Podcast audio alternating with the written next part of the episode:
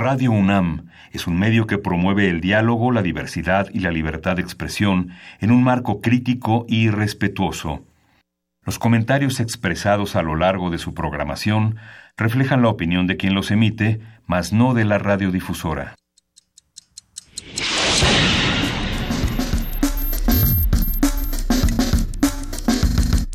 Primer movimiento. El mundo desde la universidad.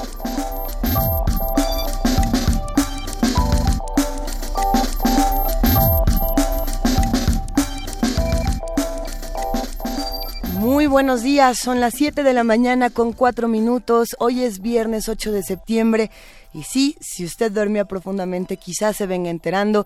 Y si no, y como muchos de nosotros probablemente no pudo dormir ni tantito, eh, la noche de, ayer eh, pues se registró un sismo de 8.2, como lo informa el presidente Enrique Peña Nieto hasta el último reporte, 8.2 en diferentes espacios de, nuestro país. Eh, se habla, por supuesto, del trágico fallecimiento, la muerte de más de 20 personas. Lo iremos reportando a lo largo de la mañana porque ya, ya se está reportando eh, un número mayor en Juchitán, en Oaxaca, se reporta por supuesto eh, pérdidas en diferentes espacios, en, Chiapas, en fin, eh, ha sido una noche muy difícil para, para muchos de los que nos escuchan, no sé dónde les tocó, cómo les fue, cómo se sintieron. Miguel Ángel que más está instalando aquí en esta cabina, ¿cómo estás Miguel Ángel respirando? muy bien. Fue difícil. Fue difícil porque bueno, cambiaron muchas de las muchas de las rutinas que se prolongaron a lo largo de la noche y que en muchas colonias de la Ciudad de México el servicio eléctrico se suspendió, en algunos casos se suspendió el servicio de gas que está automatizado. Y bueno, la, la mayoría de la gente en este momento en la ciudad está eh, preocupada por dónde va a dejar a los, sus niños porque los trabajos continúan, toda la parte de la rutina sigue. Eh, justamente eso es lo que hay que mencionar, querido Miguel Ángel, no hay clases. No hay clases, se suspenden los servicios de guardería incluso en el nivel de lactante y maternal. No solamente por parte de la SEP, la UNAM también suspende, por supuesto, clases en todos sus planteles, lo trataremos de repetir a lo largo de toda la mañana, no hay clases en ningún plantel de nuestra universidad y, y pues sí, se tienen que replantear rutinas, algo también hay que tener entre todos estos actos comunitarios de ver cómo, cómo nos ayudamos en este momento, quién puede a lo mejor eh, cuidar a los más pequeños, eh, los, los jóvenes que no fueron a la escuela, cómo podemos también revisar nuestros hogares para saber si no tenemos alguna suerte de daño, porque aunque parezca que no, uno nunca sabe. Y, siempre es bueno estar eh, muy atentos. Por supuesto que este es el sismo registrado de mayor resonancia desde hace muchísimos años, desde 1932 y en otros espacios, si no me equivoco, en Oaxaca desde 1902. En un momento corroboramos la información eh, y hay que quizás celebrar la, actitud de muchos vecinos en, la Ciudad de México que con la alerta sísmica salieron ordenados, salieron todos juntos y tuvieron un poco más de un minuto, un minuto y medio, si no me equivoco, para instalarse en un lugar seguro. Y entonces llegó el temblor. ¿Cómo estás, querida jefa de información, Juana Inés de Muy bien, muchas gracias. Justamente lo que yo estaba pensando al respecto de esto que comentabas, Luisa Iglesias, es la necesidad de una organización comunitaria, ¿no? Pensando en, en lo que sucedió ayer en la noche y en todos estos espacios que cada vez van a ser más en esta ciudad por las tendencias demográficas, donde hay adultos mayores, por ejemplo, gente a la cual le cuesta trabajo desplazarse, en edificios, en unidades habitacionales, o sea, cómo, cómo los vecinos de alguna manera tenemos que ver unos por los otros, porque bueno, hay mucha, hay muchas personas mayores que viven solas, cada vez hay más, y bueno, pues sí se tiene que hacer un protocolo, como dices, dentro de, de, esa misma comunidad para ver, bueno, quién se ocupa de cada uno de ellos. Así es, eh, y recordar la alerta sísmica funciona, está funcionando bien, muy a pesar del error de hace... Sí, de la broma que decían que anticipadamente... Eh, que además fue razón de que muchas personas no salieran de sus hogares o dijeran, no, es un, un error humano como el de hace tres días. Pues no, cada vez que le escuchemos, sea error o no sea error, hay que salir y hay que cuidarnos los unos a los otros. Sí tenemos un programa lleno de información muy rico, con noticias por supuesto muy fuertes, pero vamos a estar construyéndolas entre todos. Eh, otra, otra parte importante fue que por supuesto muchas personas se quedaron sin teléfono la noche de, anoche. Y afortunadamente eh, el Internet y las redes sociales, Continuaron. Que, uno suele tenerles mucha mala fe o muy poca fe, eh, resultaron una gran herramienta para encontrarnos los unos a los otros. Ya, la noche anterior eh, nos encontramos muchos en Periscope, en una transmisión en vivo de Periscope, que era lo único que estaba funcionando, y pudimos decirnos que, que, todo estaba bien y hasta pudimos apapacharnos un poco. Y sí, sí se siente bien saber que hay alguien del otro lado. Así que escríbanos, estamos en arroba P Movimiento, en diagonal Primer Movimiento UNAM y en el 55 36 43 39. No hay clases en todas las facultades, en todos los planteles de la UNAM, hay que recordarlo. ¿Y qué va a pasar el día de hoy? Bueno, vamos a tener en vamos a abrir el programa con ¿qué hace un director de arte? ¿En qué consiste el arte en una producción en en todos los ámbitos donde hay, que, donde hay que construir una imagen alrededor de otros procesos artísticos que la contienen y vamos a tener a Brigitte Broch, quien es diseñadora de producción y vamos a tener un enlace Excelente, vamos a contar también con nuestro radioteatro sorpresa de los viernes. que está, está bueno, va a estar muy divertido. Y en la nota nacional, ¿qué hacemos con el Poder Legislativo? Vamos a tener un comentario del doctor Jaime Fernando Cárdenas Gracia, quien es investigador del Instituto de Investigaciones Jurídicas de la UNAM. Tenemos una nota internacional que por supuesto es pertinente. En este momento todos pensamos que el temblor es la máxima, eh, no tragedia, pero pues sí, el, máximo vértigo que ha ocurrido en esta semana y no, que no se nos olviden las inundaciones y las tormentas de los días anteriores. El Caribe y las lluvias es nuestra nota internacional.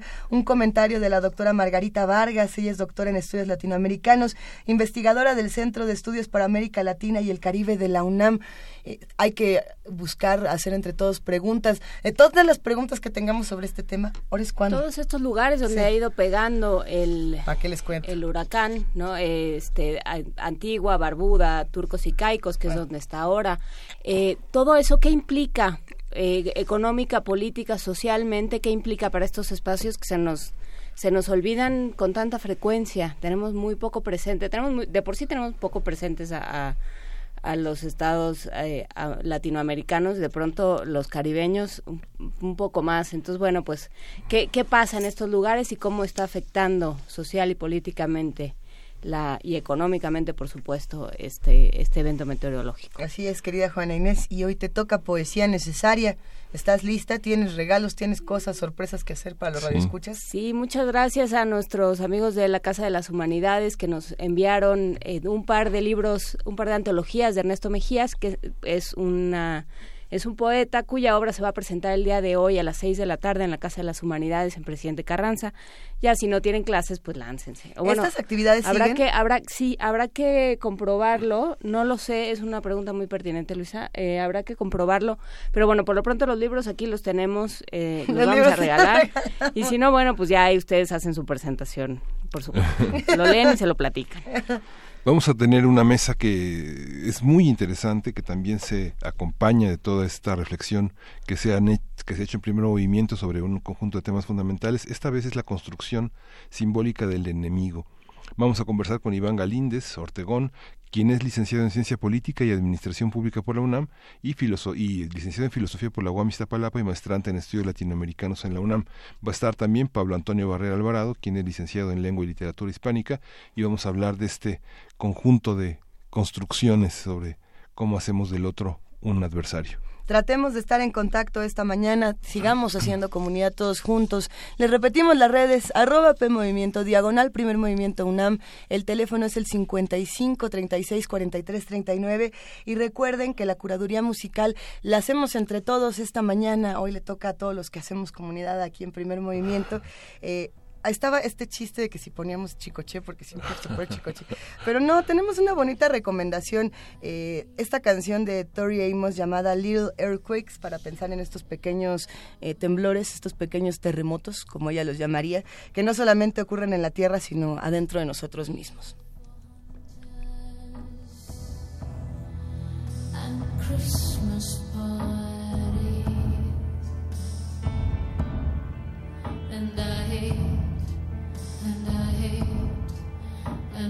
Hate, and I hate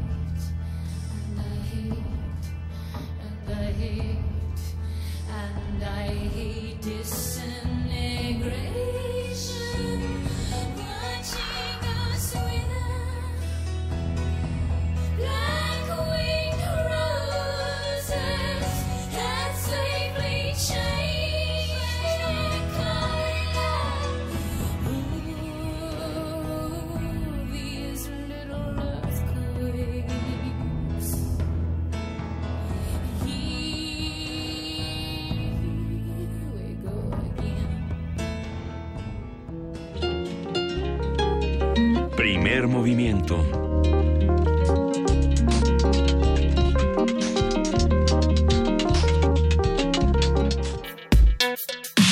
Viernes de ocio.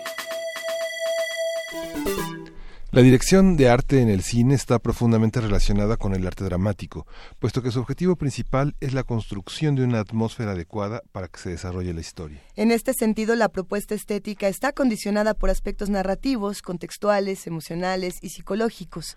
El director de arte es el responsable de coordinar todo lo correspondiente al diseño espacial, es decir, y cuando decimos espacial nos referimos al espacio narrativo, la ambientación, la escenografía, los objetos de acción mejor conocidos como utilería. Hoy vamos a conversar sobre este tema, sobre la dirección de arte en términos cinematográficos, qué hacen, en qué consiste la buena o mala conducción de su tarea y cómo se traduce en lo que se ve en la pantalla. Por eso nos acompaña Brigitte Broch, quien es diseñadora de producción. Buenos días, Brigitte. Buenos días. Te toca construir la casa de la imagen. ¿Perdón? Te, toca construir la casa de la imagen. Así es. Es lo que no vemos. Em, la construcción no, el resultado espero que sí. Sin embargo, siempre he dicho cuando se nota que hay que hubo dirección de arte, algo está mal hecho. No se debería de notar, debería de ser tan sutil que parece natural lo que hay en la pantalla. La luz es un componente esencial, digamos, hay material, hay maderas, hay telas, hay muchísimos elementos que construyen, pero el toque final es la luz. Sí, eh, la luz se trabaja conjuntamente con el camarógrafo, es más, él la elige, él decide dónde y eh, qué necesita del director de arte para que se realce, pues, eh, su sueño de la luz. Hay, hay, muchas historias que se cuentan, entonces por lo que estoy, por lo que estoy entendiendo, Brigitte, eh, ¿qué historia cuentan, cuentan los espacios? ¿Qué historia nos tendrían que estar diciendo los espacios cuando vemos, cuando vemos una escena, ya sea en el cine o en el teatro, y que, y que a veces no nos percatamos de que ciertos colores, eh, ciertos objetos, están tratando de contarnos una segunda historia además de la que nos cuentan los diálogos y nos cuentan las mismas acciones? Así es. Em, em, se supone que la dirección de arte se encarga de analizar a los personajes. Eh, por lo menos así lo hago yo, porque vengo un poquito del teatro y me he formado en la construcción del personaje.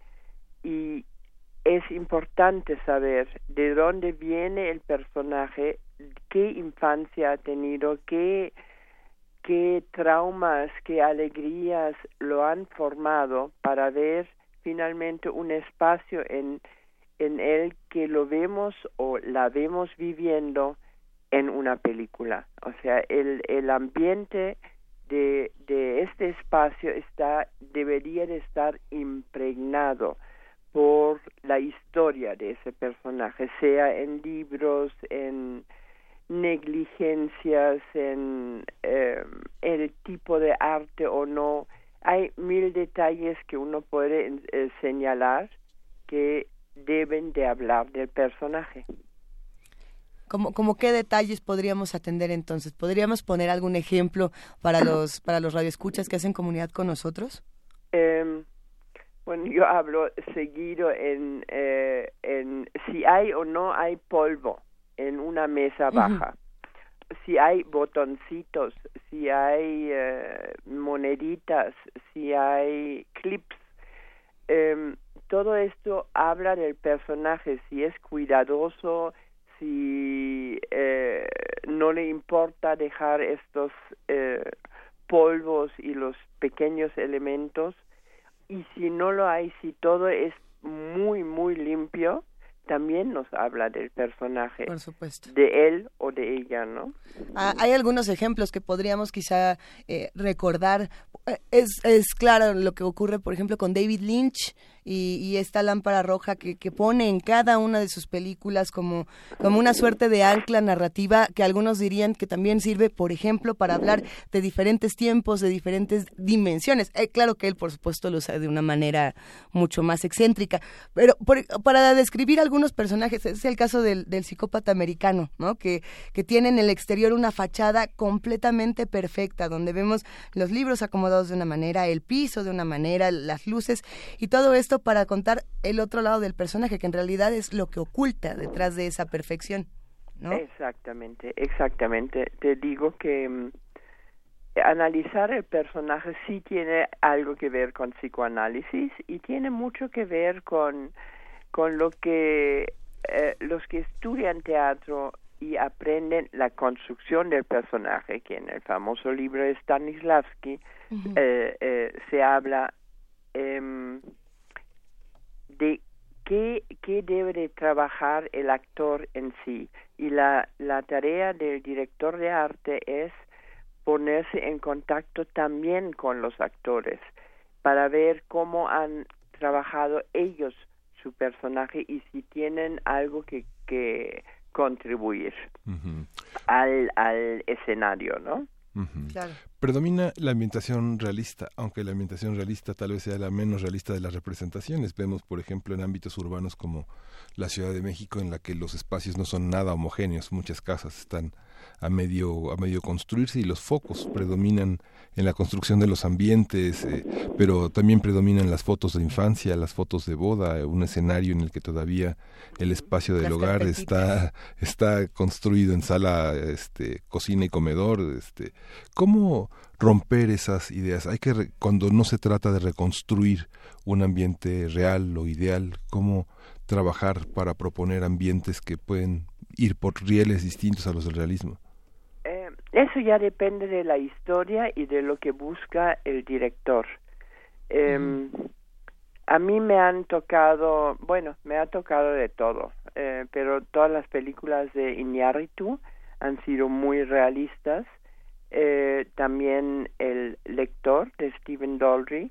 Sin embargo, Romeo y Julieta y Moulin Rouge, pues eh, también tienen su realidad. Por supuesto, si ustedes ven el, tipo de textura que tiene las paredes de, de Ewan McGregor, su, su casita, todo, bueno, yo parto siempre de una realidad y veo eh, em, qué más se debe de añadir, dónde se debe de exagerar, si el guion y el director lo eh, piden. Y en ese sentido, ¿cómo es la lectura, Brigitte Broch? Eh, ¿Cómo, cómo, es, ¿Cómo se acerca? Porque bueno, esto empieza con palabras y empieza con palabras escritas, ¿no? como en el principio está el verbo, digamos. Entonces, ¿cómo se acerca al texto y qué es lo que va viendo? ¿Cuáles son las señales que le va enviando el texto de lo que hay que hacer, de lo que, de lo que se tiene que ver? a veces el texto no dice mucho, o sea, eh, eh, hay que imaginarse un espacio en donde puede vivir este personaje. Y esta es la gran tarea del director de arte. Em, independientemente de ponerse de acuerdo con el director y el camarógrafo, tiene que inventar prácticamente estos espacios y para esto se pone en contacto con un em,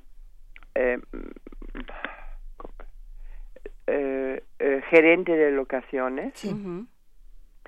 Y eh, si hay locaciones reales bien y si no hay que construir.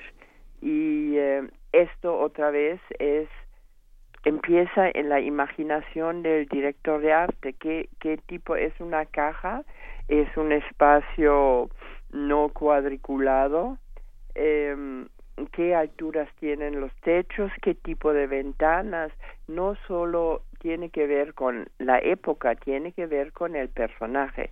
¿Qué luz eh, necesita el personaje a través de las ventanas o no? em, son muchos pasos que, que hay que tomar en cuenta. Uno reconoce la dirección de arte de acuerdo a la pobreza o riqueza de la producción. Por ejemplo, en Hollywood es un edificio alterno a la película, por ejemplo, pero con las producciones pequeñas, los documentales, toda esta parte real, real ¿cómo se trabaja la dirección de arte en un documental? ¿Eso existe? ¿Hay, que, hay que construir una realidad, una atmósfera también? Entonces ya no es documental como yo lo entiendo. Em, un documental registra exactamente lo que es eh, y si no puede llamarse docudrama. Eh, pero documental eh, la gente entrevistada o los ambientes que que se filman alrededor de, del personaje principal eh, que aparece en el documental serán muy reales. Y yo no veo que no debería de añadirse nada desde de, de parte del departamento de arte. ¿Cómo, ¿Cómo podemos entonces familiarizarnos más con este tipo de trabajos y, y reconocer la estética de cada uno de los directores de arte, porque no necesariamente es la estética de cada eh, director de la película, a menos que, de que el director también sea el, el director de arte, como es por ejemplo el caso de, de Baz Luhrmann, si no me equivoco, el, el que hace toda esta estética de Moulin Rouge. ¿Cómo, se llama el, director de arte? No, eh, lo hace su mujer, que se llama eh, Catherine Martin. Eh, sin embargo, es un equipo, ellos dos, eh, que trabajan 24 horas juntas, además de ser marido y mujer. Son una eh, mente unida. Exactamente. Y son tan, tan de, de acuerdo uno con el otro. Y si no lo están, lo sacan antes de llegar a la conclusión de que hay que hacer.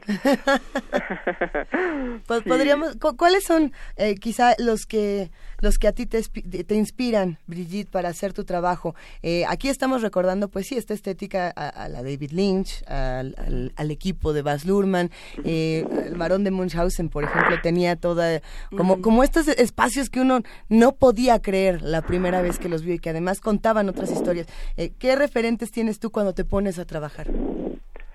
Em, pues otra vez, depende completamente de la historia que, que hay que contar. Si es una historia realista, em, pues mis referentes son mis investigaciones, no es, no voy a otras películas. Si, em, por ejemplo, las películas de Bergman o de de ¿cómo se llama el holandés? Bueno, eh, Fontrier. No, ese es danés. sí. No, eh, el holandés que vino incluso aquí a México a, hacer una pequeña película de Trotsky. Ahora, ahora lo, lo, estamos buscando. Mi, mi memoria todavía no está muy bien, apenas estoy empezando con el café. A ver, tenemos Pero bueno, aquí... Eh, ¿Él será Custurica? No, no, Custurica no, es, es que aquí estamos leyendo que Custurica, a ver. No, no, él es creo húngaro. Sí, no, nada que ver, no, no nada que ver, pero no importa. eh, hay hay muchos magníficos eh, directores que también tienen una gran idea de la dirección de arte y a veces lo hacen ellos mismos eh, bueno, siempre conjuntamente con alguien más, ¿no? Eh, a mí me encantó la dirección de arte, por ejemplo, de... Mm, Ay, me está fallando otra vez mi memoria. Porque vamos a ir compartiendo, por supuesto, todas estas imágenes que nos mencionas, Brigitte, las vamos a ir subiendo a redes sociales para hacer escenarios diferentes en, y atmósferas distintas. Orlando, iba a decir. Orlando. Orlando. Orlando, me parece una gran obra. Hace poco volví a ver tanto la película como todas las referencias y a nivel de arte es verdaderamente un prodigio. ¿Es Orlando la de Virginia Woolf? Sí, Es, sí. Esta adaptación que además juega todo el tiempo como en la misma obra, ¿no? Toda toda la película y toda, digamos, todas las herramientas cinematográficas, no sé qué opinas Brigitte, pero están hechas para en función de esta condición andrógina del personaje. Entonces, toda la estética es andrógina. Sí, Virginia Woolf era bastante andrógina. Y, em, y así creo que le salió del alma hacer una película así y lo supo manejar con, bueno, ella lo escribió, em, eh, pero la, la, la película es... Eh, Sally Potter exacto, sale, a partir de esa película me puse a ver todas las películas de Sally Potter y sí son extraordinarias. No siempre está logrado el diseño de arte como en eh, Orlando. Em, Pero ahí también ayuda eh, Tilda Swinton, ¿no? Esta actriz que justamente juega con, con la androginia de cierta manera. Ay, por supuesto, por supuesto. Me hubiera encantado eh, poder participar en esta, eh, como sea, en, eh, en, en el papel que sea. cables, ¿no? no importa. ¿Alguna otra película que tuviera, que viera, que veas y digas, me hubiera gustado haber hecho la dirección de arte, a lo mejor de un clásico? sí, Metrópolis. Mm. Ah, claro. de Fritz Lang. Muy fan del, del eh, cine de esta época de los incluso fin 20 y 30 de Alemania porque son muy artísticos, no solamente Metrópolis en su visión futurista, sino otras que em, son muy artísticos porque expresan la corriente artística de esta época. Sí, Murnau, este, Fritz Lang, exacto, exacto, exacto. A mí me, me, me hace babiar. Y, y, nos preguntamos por aquí, ¿cuáles son las cosas prohibidas para, para el diseño de, de, producción, para el diseño artístico? ¿Cuáles son los grandes nos que tenemos que aprender antes de arrojarnos esta experiencia? Em, ¿O no hay nada prohibido?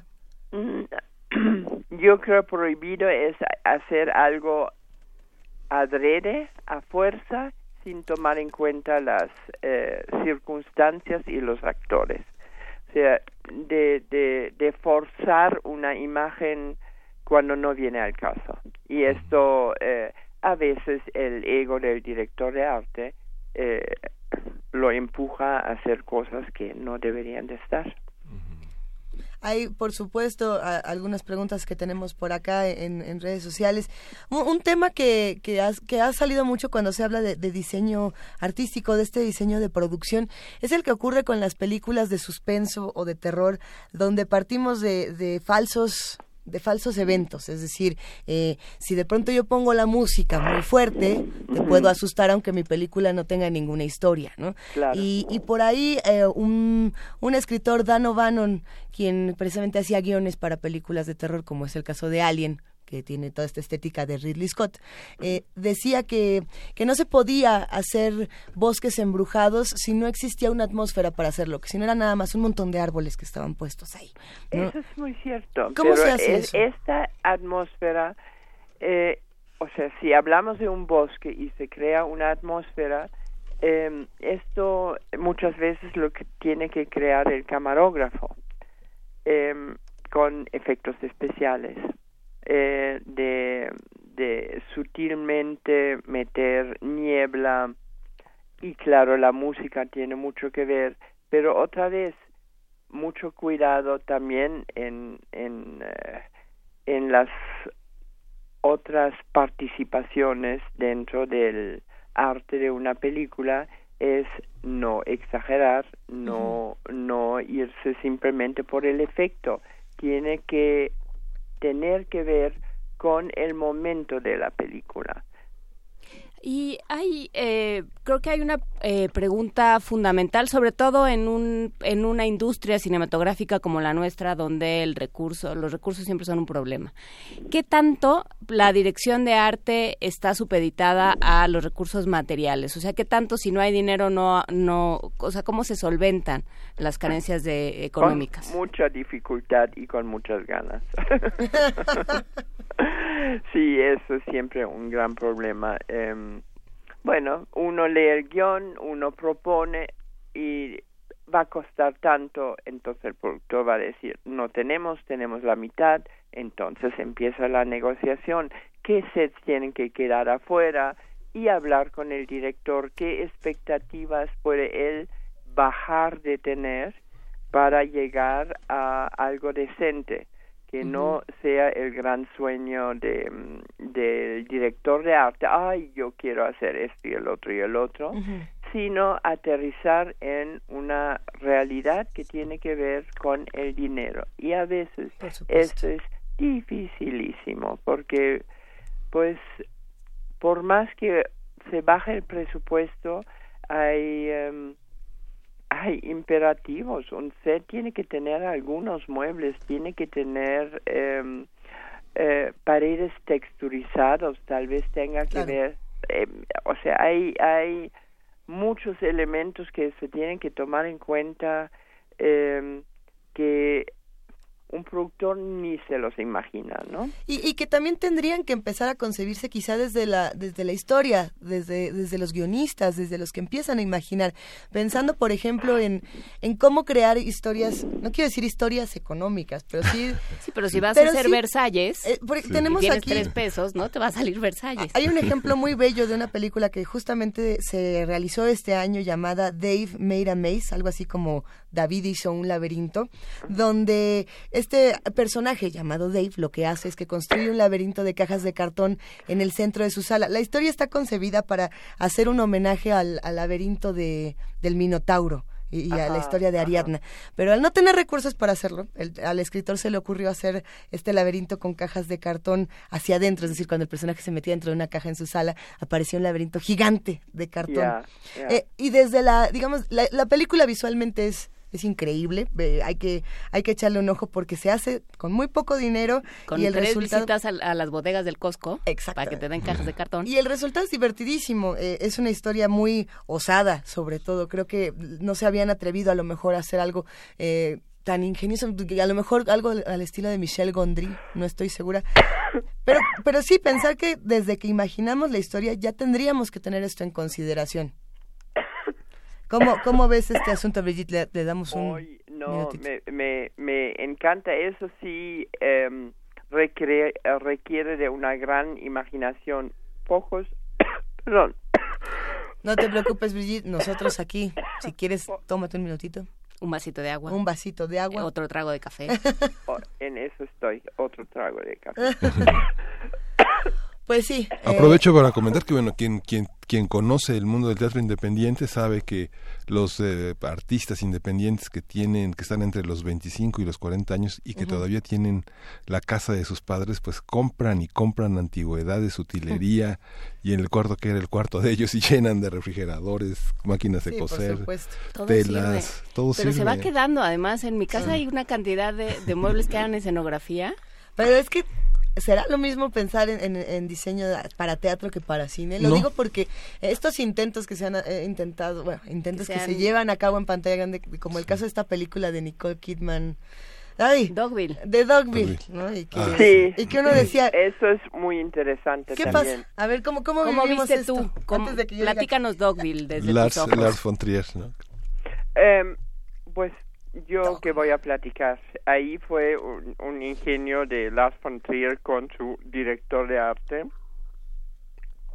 Pero es una, yo no sé si realmente parte esto de una falta de presupuesto o una falta de propuesta muy particular eh, para lograr algo que es más un espacio teatral que, que de cine. Eh, obviamente convino al presupuesto porque no debe haber costado nada.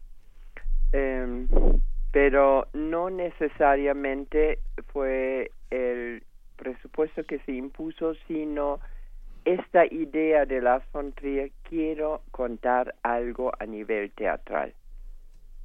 ¿Qué tan válido es esto? Eh, ¿qué, ¿Qué tanto digamos quitar esto porque bueno un poco lo que lo que hacía era quitar eh, o reducir a su mínima expresión el trabajo de la dirección de arte.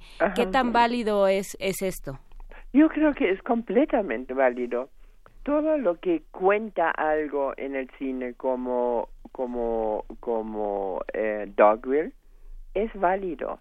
No es válido hacer algo em, mediocre. Pues sí. Esta eh, visión de la, de la escenografía, eh, ¿cómo, se llama? ¿Es lo mismo para los franceses que para los alemanes, que para los holandeses, que para los mexicanos? Hay una parte, por ejemplo, eh, eh dicen los franceses, concibiendo también una, una frontera que se diluye con la escenografía y hay una parte administrativa, una parte de construcción, una parte muy administrativa y una parte muy artística, muy plástica. Lo entendemos en todos los horizontes de la misma manera. Un joven que trabaja en, que, estudia la carrera de cine, puede convertirse en un, en un director de arte o hay que estudiar diseño industrial, eh, hay que estudiar escenografía. ¿Qué es lo que tiene uno que estudiar para convertirse en un director de arte como lo has hecho tú, Brigitte? Em, pues yo no estudié nada. Yo me metí, me metieron y fui aprendiendo a golpe y a sangre. sí, estuvo, estuvo fue un, un, fueron unos años muy duros eh, porque no tenía yo ni a quién dirigirme, no tenía referencias. Mis referencias en realidad empezaron con Romeo y Julieta y luego Moulin Rouge y ahora sí entiendo lo, lo que debe de ser una dirección de arte, ¿no? Y quiero aclarar, la dirección de arte es, es eh, un término también que hasta la misma Academia de Hollywood no la maneja bien. Em, dice que los Óscares son para dirección de arte, pero los directores de arte no aparecen en en en en, em, en los premios. En los premios son los diseñadores de producción con sus decoradores. Y los directores de arte en realidad sirven al diseñador de producción em, haciendo eh, la construcción, manejando los dineros, los presupuestos, manejando el equipo de arte. Es extensísimo lo que hace un director de arte pero en estas películas más grandes no es el diseñador de producción, el diseñador de producción se dedica a crear las imágenes para la pantalla junto con director y camarógrafo. Hay que, hay que recordar, eh, precisamente la Filmoteca de la UNAM te otorgó una medalla muy importante. ¡Ay, sí! Cuéntanos más de esto, por favor, porque nos da muchísimo gusto y, sirve que abrazamos a Guadalupe Ferrer, directora de la Filmoteca. Ay, sí, me dio tan... Bueno, estuve todo el tiempo conmovida hasta las lágrimas, tanto por la medalla que me extendió Guadalupe Ferrer, como em, por la Cruz de Plata que me dio eh, Sarah Hoch y todo el homenaje fue verdaderamente eh, maravilloso. Pero esa de ser parte de esta filmoteca, de, de sentirme incluida en ese mundo académico, me, me movió mucho el piso. Hay que decir que esa cruz de plata está hecha con plata de películas, de nitrato de plata de las películas. Yo sé, me lo explicaron. Aquí la tengo. Ella sí la tiene. ¿Qué planes a futuro tienes, Brigitte? ¿Dónde vamos a poder estar visitando tu trabajo, aprendiendo de todo esto que, nos em, enseñas? Bueno, ahorita empecé a diseñar nada más. No, no voy a seguir hasta el final una serie em, que eh, tiene como tema principal una cárcel muy ruda en la frontera entre México y Estados Unidos. Entonces, a nivel de, arte es todo un reto porque es la eh, es la cultura latina que vemos en esta cárcel que que que son los latinos desde Colombia hasta pasando la frontera porque hay, como sabemos, y no le hace ninguna gracia a Trump, hay muchos latinos del otro lado y no los quieren. Y y, eh, y también los eh, los expulsan claro porque la mayoría sí tienen antecedentes de de, salvo antecedentes con el con la droga o más que nada con la droga o simplemente son eh, los perdidos en el desierto los agarran los expulsan a México y de, y, terminan en la en la cárcel. Entonces se hace eh, ahí una fauna de gente que que espero que la esa serie lo cuente bien nos da, nos da muchísimo gusto escuchar todos estos planes. Vamos a estar muy atentos y por favor cuéntanos más, querida Brigitte, en, próximas ocasiones. ¿Te parece si, si nos volvemos a encontrar aquí en primer movimiento? Ok, me parece excelente, cuando gusten. Te abrazamos y te admiramos, te felicitamos por todos los reconocimientos. muchísimas gracias y buen día. ¿eh? Muy buen día, gracias. Pasamos de este diseño de atmósferas, este diseño de producción, de arte cinematográfica, al diseño de arte sonoro que se tiene aquí en Radio UNAM. Tenemos un regalo de la producción de, de las joyas de la fonoteca para que escuchemos un poco de cómo sonaba Radio UNAM en diferentes etapas. Joyas de nuestra fonoteca. Radio UNAM.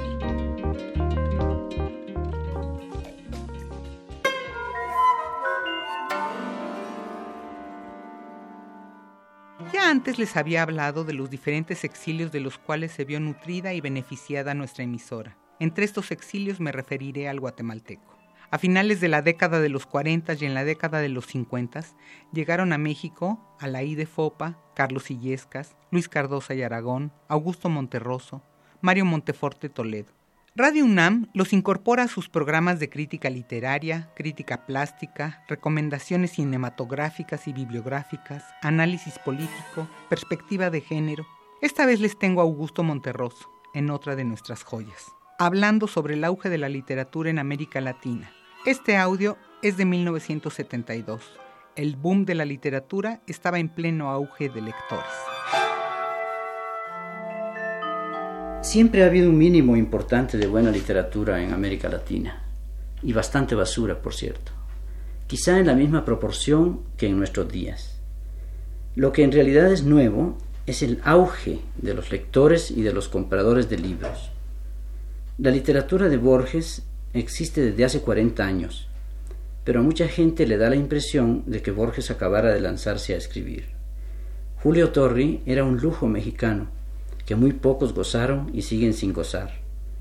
El uruguayo Onetti publicó sus primeros libros desde hace 30 años, pero antes carecía de compradores y sigue careciendo, por cierto, de todos los lectores que merece. Onetti es grande, inmenso. Neruda comenzó a transformar el lenguaje poético en español desde 1925, más o menos. Para no hablar, pues, de los ya desaparecidos como el peruano Vallejo, o el argentino Lugones. No hay ahora más o mejores escritores en Hispanoamérica que los que ha habido siempre. Hay, eso sí, más medios publicitarios, hay más y mejores lectores. Y los libros, por fin, se volvieron mercancía, para bien o para mal. Otro buen síntoma es que los escritores comienzan a ser respetados. Antes se les despreciaba tanto que por lo general se les hacía embajadores o algo por el estilo. Ahora se les deja simplemente escribir o se les persigue. Joyas de nuestra fonoteca. Radio UNAM.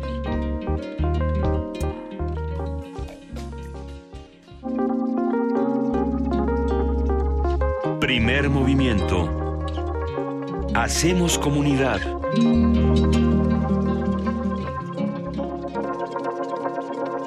Son las 7 de la mañana con 48 minutos y si usted no nos está viendo porque todavía no estamos en TV UNAM, no se ha dado cuenta de que hay un montón de seres y digo seres porque en la radio todos somos seres de diferentes cuerpos y de diferentes voces. Estamos a punto de empezar con el radioteatro, así que ya por aquí ya, ya no somos humanos, ya somos garbancitos y, y elefantes y leones. Antes de hacerlo, tenemos regalos, Miguel Ángel. Sí, la ópera regresa al Instituto Politécnico Nacional con un clásico del bel canto, es El Elixir de Amor, del compositor italiano Gaetano Donizetti. Y la Orquesta Sinfónica del IPN inaugura su segunda temporada de música, imágenes e imaginación con esta orquesta orquesta con Dionisio contra Apolo y en este estreno de esta gran producción va a estar 5, 7 y 9 de septiembre, nada más nos queda para el 9 de septiembre, en el Centro Cultural Jaime Torres Bodet en Zacatenco y vamos a ofrecer cinco cortesías dobles al público para el concierto desde mañana a la una de la tarde. Están en, la, en el Centro Cultural Jaime Torres Bodet, está en Wilfrido Maciú, eh, en Avenida Politécnico y Twitter con su nombre y el hashtag Elixir con X, Excelente, pues con eso dejamos la invitación para que nos escriban, para que nos llamen. Vamos a escuchar, para acabar de prepararnos aquí en la cabina, una postal sonora que además se antoja muchísimo. Escuchen y en un momento más les contamos de qué se trata. Es un regalo de Janina Porras.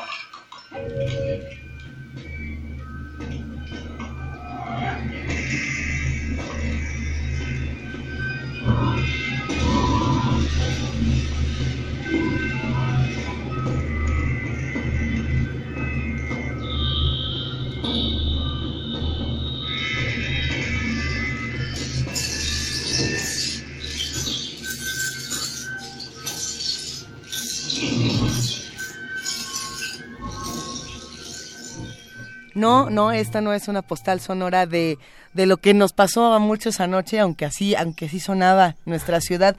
Es, esto es una, una pieza artística, querido Miguel Ángel. Sí, es una pieza artística de Roberto Morales, una, una arquitectura sonora que forma parte del espacio sonoro del Museo Universitario del MUAC del MUAC. Hay que, hay que visitar todos juntos el MUAC. Le iba a decir, de aquí nos vamos. Eh, vamos a preguntar y vamos a seguir en contacto con las autoridades pertinentes de nuestra universidad para que nos digan si además de todos los planteles que están cerrados hoy, eh, hay cerradas otro tipo de actividades. Lo repetimos porque nos lo están preguntando en redes sociales una y otra vez, ¿hay clases o no? No hay clases en ningún plantel de nuestra universidad. Ni en, ni ninguno. Ni en Morelia, ya preguntó también Antonio Quijano, no, no hay clases en los planteles porque se están revisando las instalaciones. Y bueno, vámonos a nuestro radioteatro y aquí seguimos. Primer movimiento.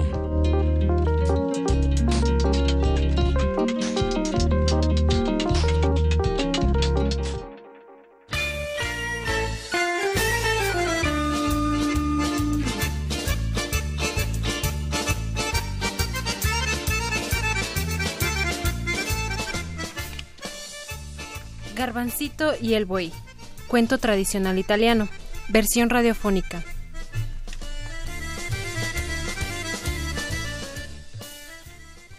Había un ojalatero que no tenía hijos. Un día su mujer estaba sola en la casa y hacía hervir unos garbanzos. Pasó una mendiga y pidió una escudilla de garbanzos como limosna. No es que a nosotros nos sobren los garbanzos, pero donde comen dos también comen tres. Aquí tiene una escudilla y apenas los garbazos estén cocidos, le doy un cucharón lleno. Por fin encontré un alma bondadosa. Mire, yo soy un hada y quiero premiarla por su generosidad. Pídame lo que quiera. ¿Qué puedo pedirle? El único disgusto que tengo es el de no tener hijos. Si no es más que eso, que los garbanzos en la olla se le vuelvan hijos. El fuego se apagó y de la olla, como garbanzos que hierven, saltaron afuera cien niños, pequeños como granitos de garbanzos, y empezaron a gritar. ¡Mamá, mamá, te ¡Mamá, te ¡Mamá, mamá, son brazos! Y a desparramarse por los cajones, las hornillas, los tarros, la mujer asustada se agarró la cabeza. ¿Y cómo hago ahora para sacarle al hombre el hambre a todas estas criaturas. Pobre de mí, lindo premio que me dio. Si antes sin hijos estaba triste, ahora que tengo cien, estoy desesperada. Yo creía hacerla feliz, pero si no es así, que sus hijitos vuelvan a ser garbanzos.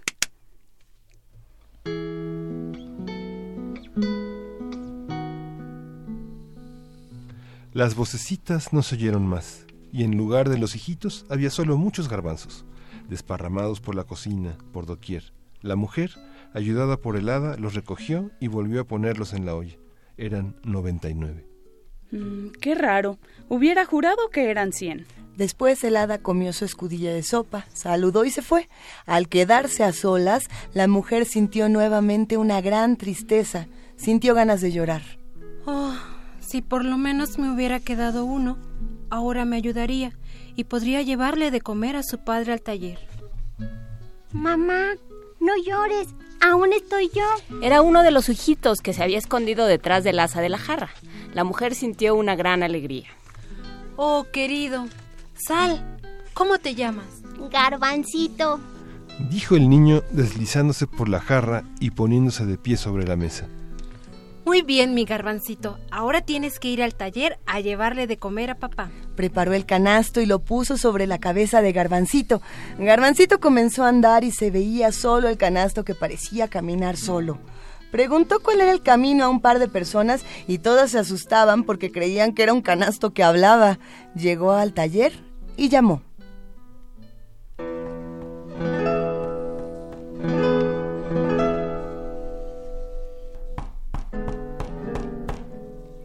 Papá, papá, ven, te traigo de comer. Su padre pensó. ¿Quién me llama? Yo no he tenido nunca hijos.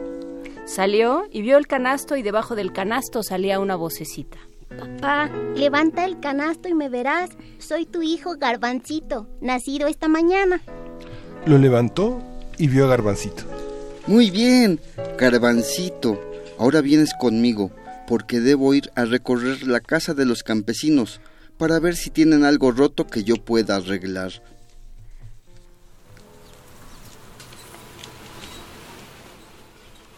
Y el papá se puso en el bolsillo a Garbancito y se encaminaron. Por el camino no hacían más que charlar y la gente veía al hombre que parecía hablar solo y parecía estar loco. Preguntaba en las casas. ¿Tienen algo para soldar? Sí, tendríamos algo, pero usted no se lo damos porque está loco. ¿Cómo loco? Yo soy más cuerdo que todos ustedes. ¿Qué están diciendo? Decimos que por la calle no hace más que hablar solo. Pero no hablo solo, conversaba con mi hijo. ¿Y dónde tiene a ese hijo? En el bolsillo. ¿No ve que tenemos razón? Está loco. Bueno, se lo muestro. Y sacó del bolsillo a Garbancito montado en uno de sus dedos. Oh, qué lindo hijito. Póngalo a trabajar con nosotros. Haremos que vigile al buey. ¿Te quedarías, Garbancito? Yo sí. Entonces te dejo aquí y pasaré a buscarte esta noche. A Garbancito lo montaron sobre el cuerno de un buey y parecía que el buey estaba solo allí, en medio del campo. Pasaron dos ladrones y viendo al buey sin custodia lo quisieron robar. Pero Garbancito se puso a gritar. Patrón, patrón, venga, patrón. Corrió el campesino y los ladrones le preguntaron. Diga, señor, ¿de dónde sale esa voz? Ah, es Garbancito, ¿no lo ven? Está ahí, sobre un cuerno del buey. Los ladrones miraron a Garbancito. Si nos lo presta por unos días, lo haremos rico. Y el campesino lo dejó ir con los ladrones. Con Garbancito en el bolsillo, los ladrones fueron a la caballeriza del rey para robar caballos.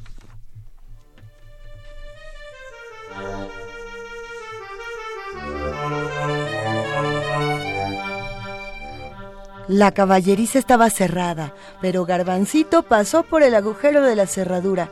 Abrió, fue a desatar los caballos y pudo escaparse con ellos, escondido en la oreja de uno de los corceles. Los ladrones estaban afuera esperándolo, montaron los caballos y galoparon hacia la casa. Una vez llegados, dijeron a Garbancito. Oye, estamos cansados y vamos a dormir. Dale de comer a los caballos.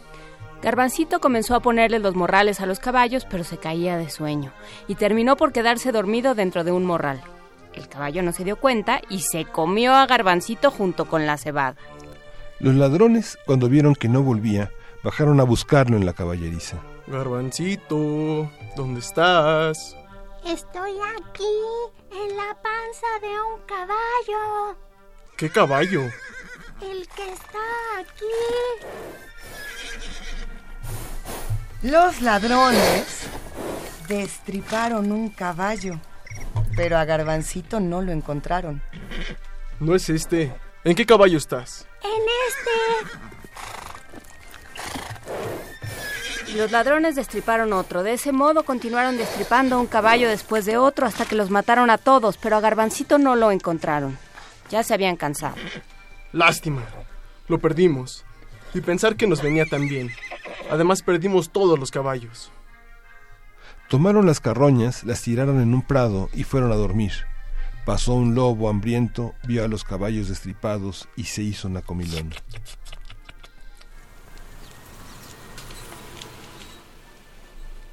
Garbancito seguía aún escondido en la panza de un caballo y el lobo se lo tragó. Así que quedó en la panza del lobo y cuando el lobo volvió a tener hambre y se acercó a una cabra atada en un campo, Garbancito, desde allá adentro, se puso a gritar. ¡Al lobo! ¡Al lobo! Hasta que llegó el dueño de la cabra e hizo escapar al lobo. El lobo dijo, ¿Qué me pasa? ¿Qué me salen estas voces? Debo tener la panza llena de aire, pero ya debe de habérseme ido. Iré a comerme una oveja. Pero cuando estuvo cerca del redil de la oveja, Garbancito, desde aquella panza, comenzó a gritar otra vez hasta despertar al dueño de la oveja. El lobo estaba preocupado y volvió a intentar sacar el aire de su estómago. disparó aire una vez, dos veces. A la tercera salió también Garbancito y corrió a esconderse en una mata. El lobo, sintiéndose liberado, volvió hacia el redil. Pasaron tres ladrones y se pusieron a contar el dinero robado. Uno de los ladrones comenzó a contar. Uno, dos, tres, cuatro, cinco. Y Garbancito, desde la mata, le hacía burla. Uno, dos, tres, cuatro, cinco. ¿Así que no te quieres callar? Dijo el ladrón a uno de los compañeros y lo mató. Y al otro le dijo. Si te interesa terminar con él, ya sabes cómo hacer. Uno, dos, tres, cuatro, cinco. Uno, dos, tres, cuatro, cinco. No, no soy yo el que habla, te lo juro. No, no soy yo. ¿Quieres hacerte el vivo conmigo? Yo te mato. ¿Y lo mato? Ahora estoy solo. Puedo contar el dinero en paz y guardármelo todo para mí. Uno, dos, tres, cuatro, cinco. Uno, dos, tres, cuatro, cinco. Ah, aquí hay alguien escondido. Es mejor que me escape. Escapó y dejó allí el dinero. Garbancito, con la bolsa del dinero sobre la cabeza, volvió a su casa y golpeó la puerta. Su madre abrió y vio solo la bolsa de dinero. ¡Es Garbancito! Levantó la bolsa. Debajo estaba su hijo y lo abrazó.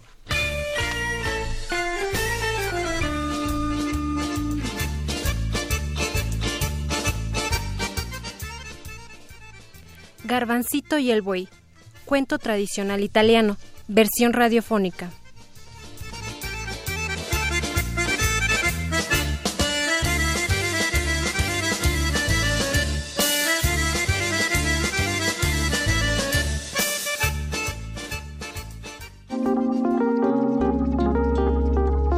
Primer movimiento.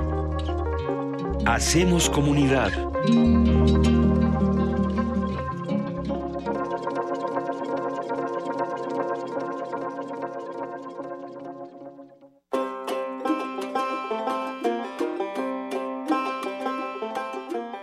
Año 2017, la República de Finlandia celebra sus primeros 100 años de independencia. Con ese motivo, Radio UNAM y la Embajada de Finlandia en México coproducen una nueva serie radiofónica.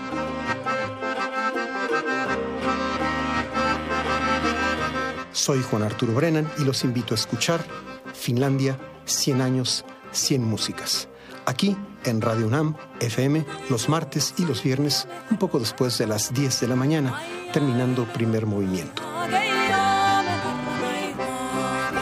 Finlandia, 100 años, 100 músicas.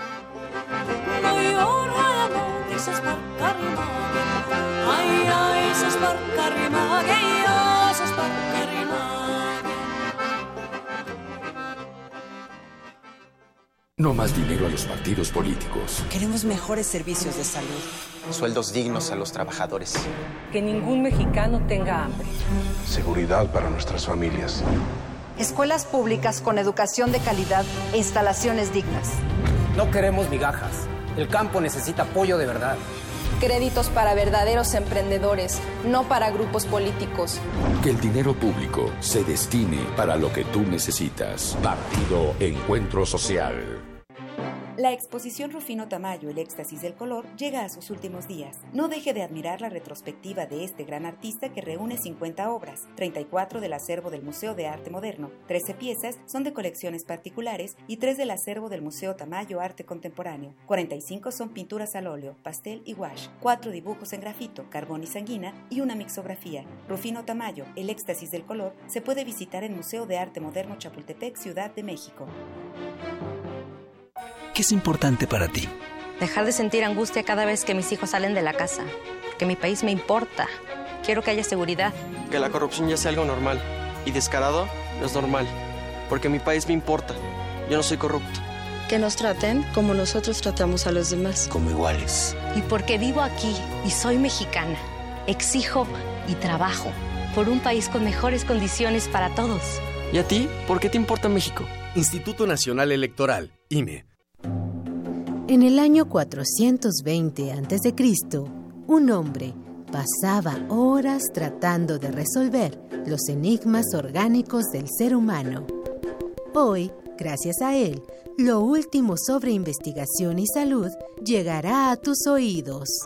Hipócrates 2.0. Investigación y vanguardia en salud. Escucha esta serie coproducida por el Programa Universitario de Investigación en Salud y Radio UNAM, todos los martes a las 18 horas por el 96.1 de FM. Radio UNAM, Experiencia Sonora.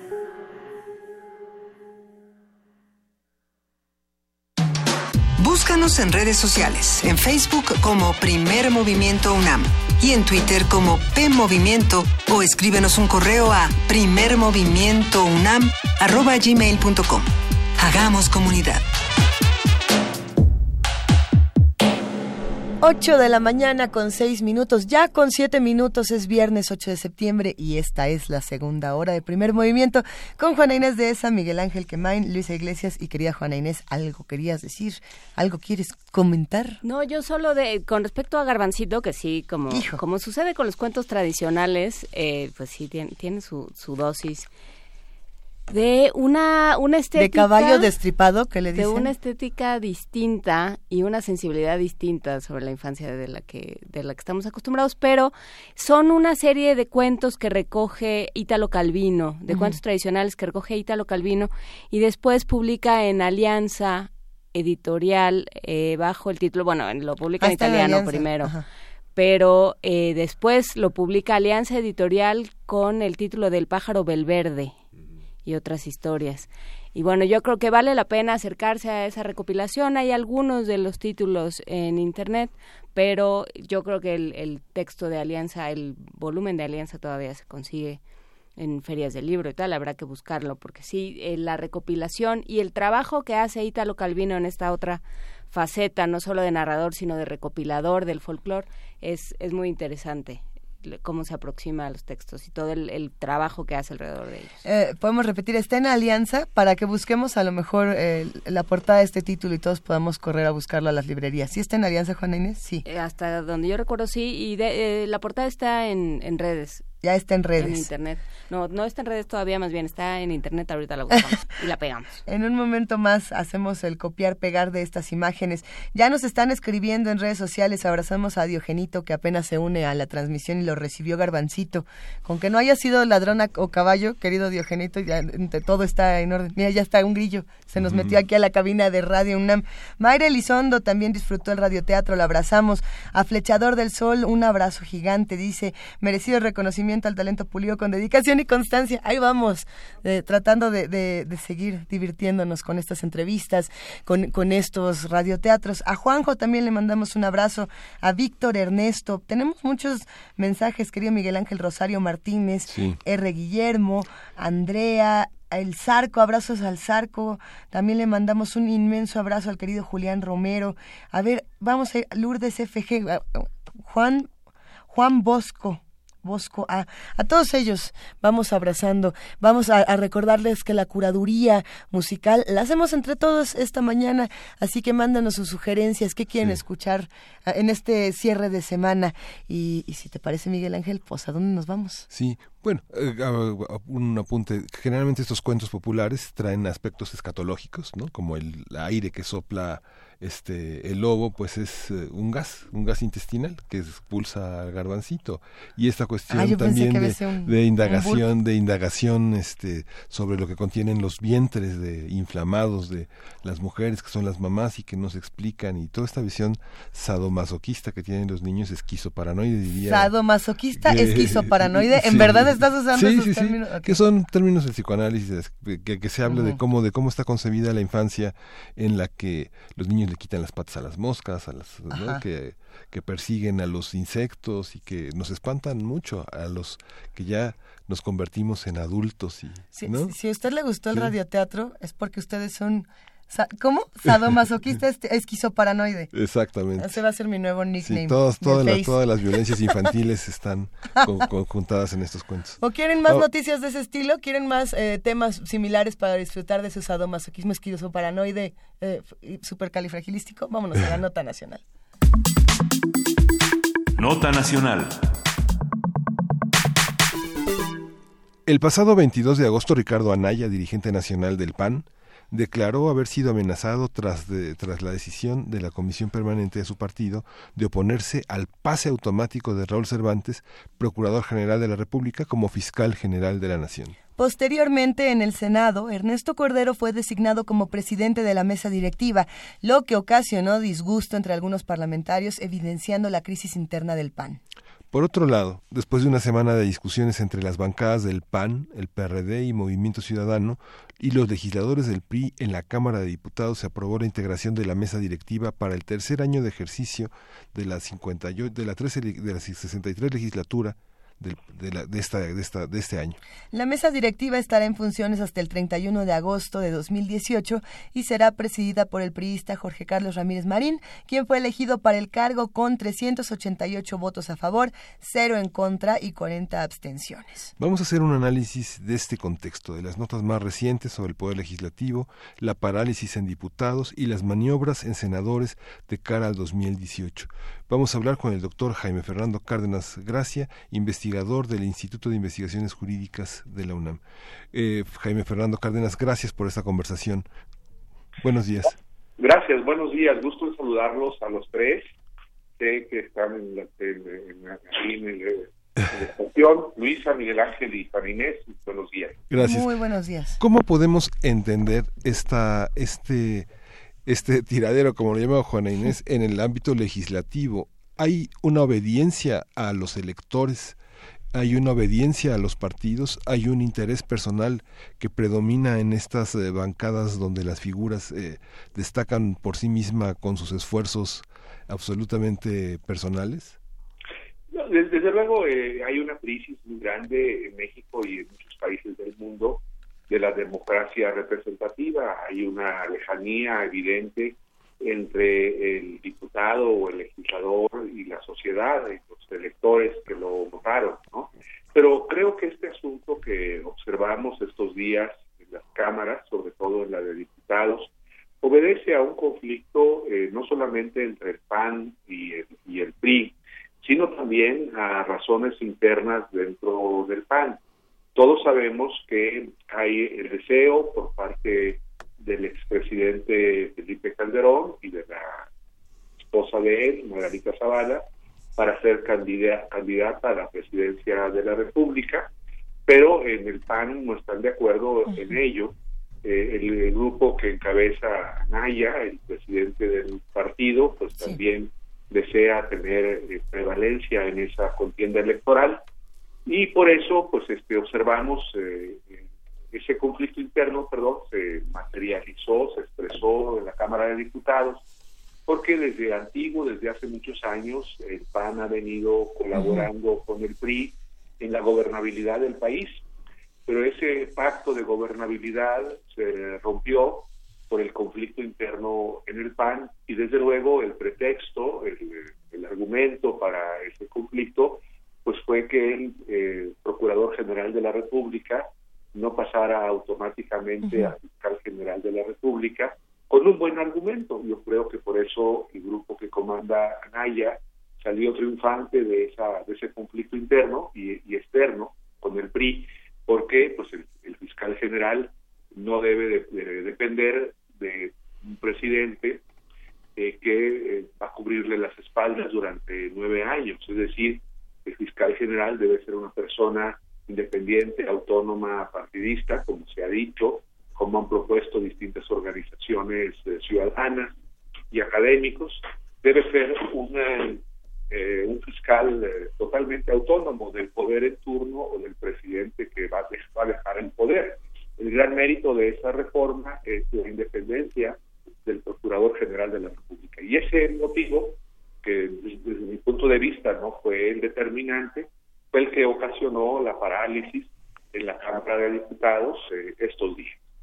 Y al mismo tiempo hubo en eh, la semana pasada, bueno digo no, el día de ayer, más bien es que ya se, siente como semanas todos los días. Eh, el día de ayer hubo esta, eh, esta vuelta de tuerca a este conflicto en el que aparece el PRI como el gran salvador de la democracia y dice, bueno, ya hablamos con el presidente que anda muy de buenas y que quiere que se cuenten bien las cosas y las cosas buenas. Y entonces eh, nos va a dar permiso de quitar lo del, eh, lo del pase automático. Entonces ya estamos todos muy contentos. Y entonces ya el PRI queda como el gran restaurador de la, de la democracia y de eh, la armonía entre los poderes. ¿Cómo, cómo leer eso también, doctor eh, Jaime Fernando Cárdenas? Sí, desde luego, pues en todo esto, eh, como ustedes lo advierten, existe una gran hipocresía. el, presidente de la República pues fue el que envió la, reforma constitucional que se discutió en 2013 y se aprobó en 2014, donde estaba ese artículo, el 16, décimo sexto transitorio de la reforma constitucional.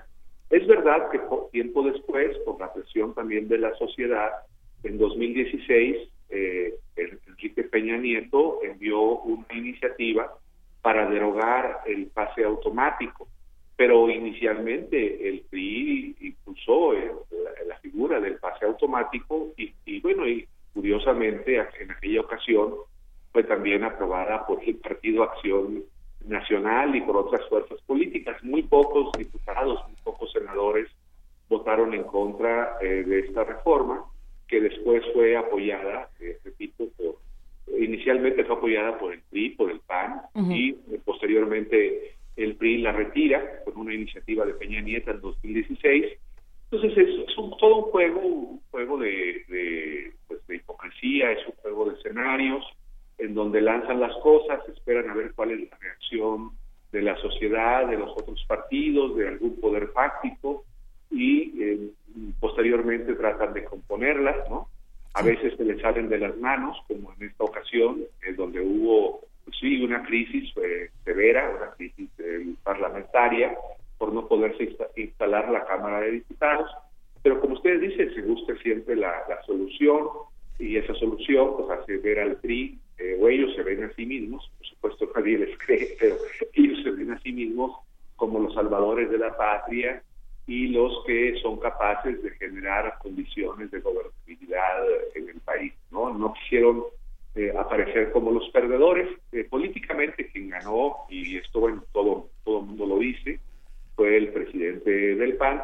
Eh, este, este conflicto, ¿no? Este conflicto lo gana el presidente del PAN, aunque, repito, los motivos al parecer son más profundos que el tema del fiscal y tienen que ver con la contienda al interior del PAN por la candidatura presidencial. A ver, es que ahí hay algo interesante. Podríamos preguntarnos qué se gana, qué se pierde después de todo lo que ha ocurrido y qué historia no se nos contó, porque por aquí nos llegó un mensaje justamente que decía, ya nadie habló del enriquecimiento de Anaya esta semana. Dentro de muchas otras cosas.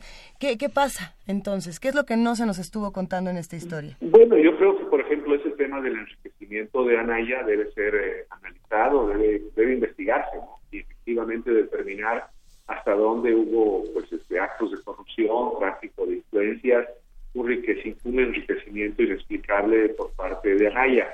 De esos bienes, cuántos son en realidad de él, cuántos son de su familia, en fin, ese es un tema, como ustedes observan y como dicen el radio escucha, eh, se ha dejado de hablar.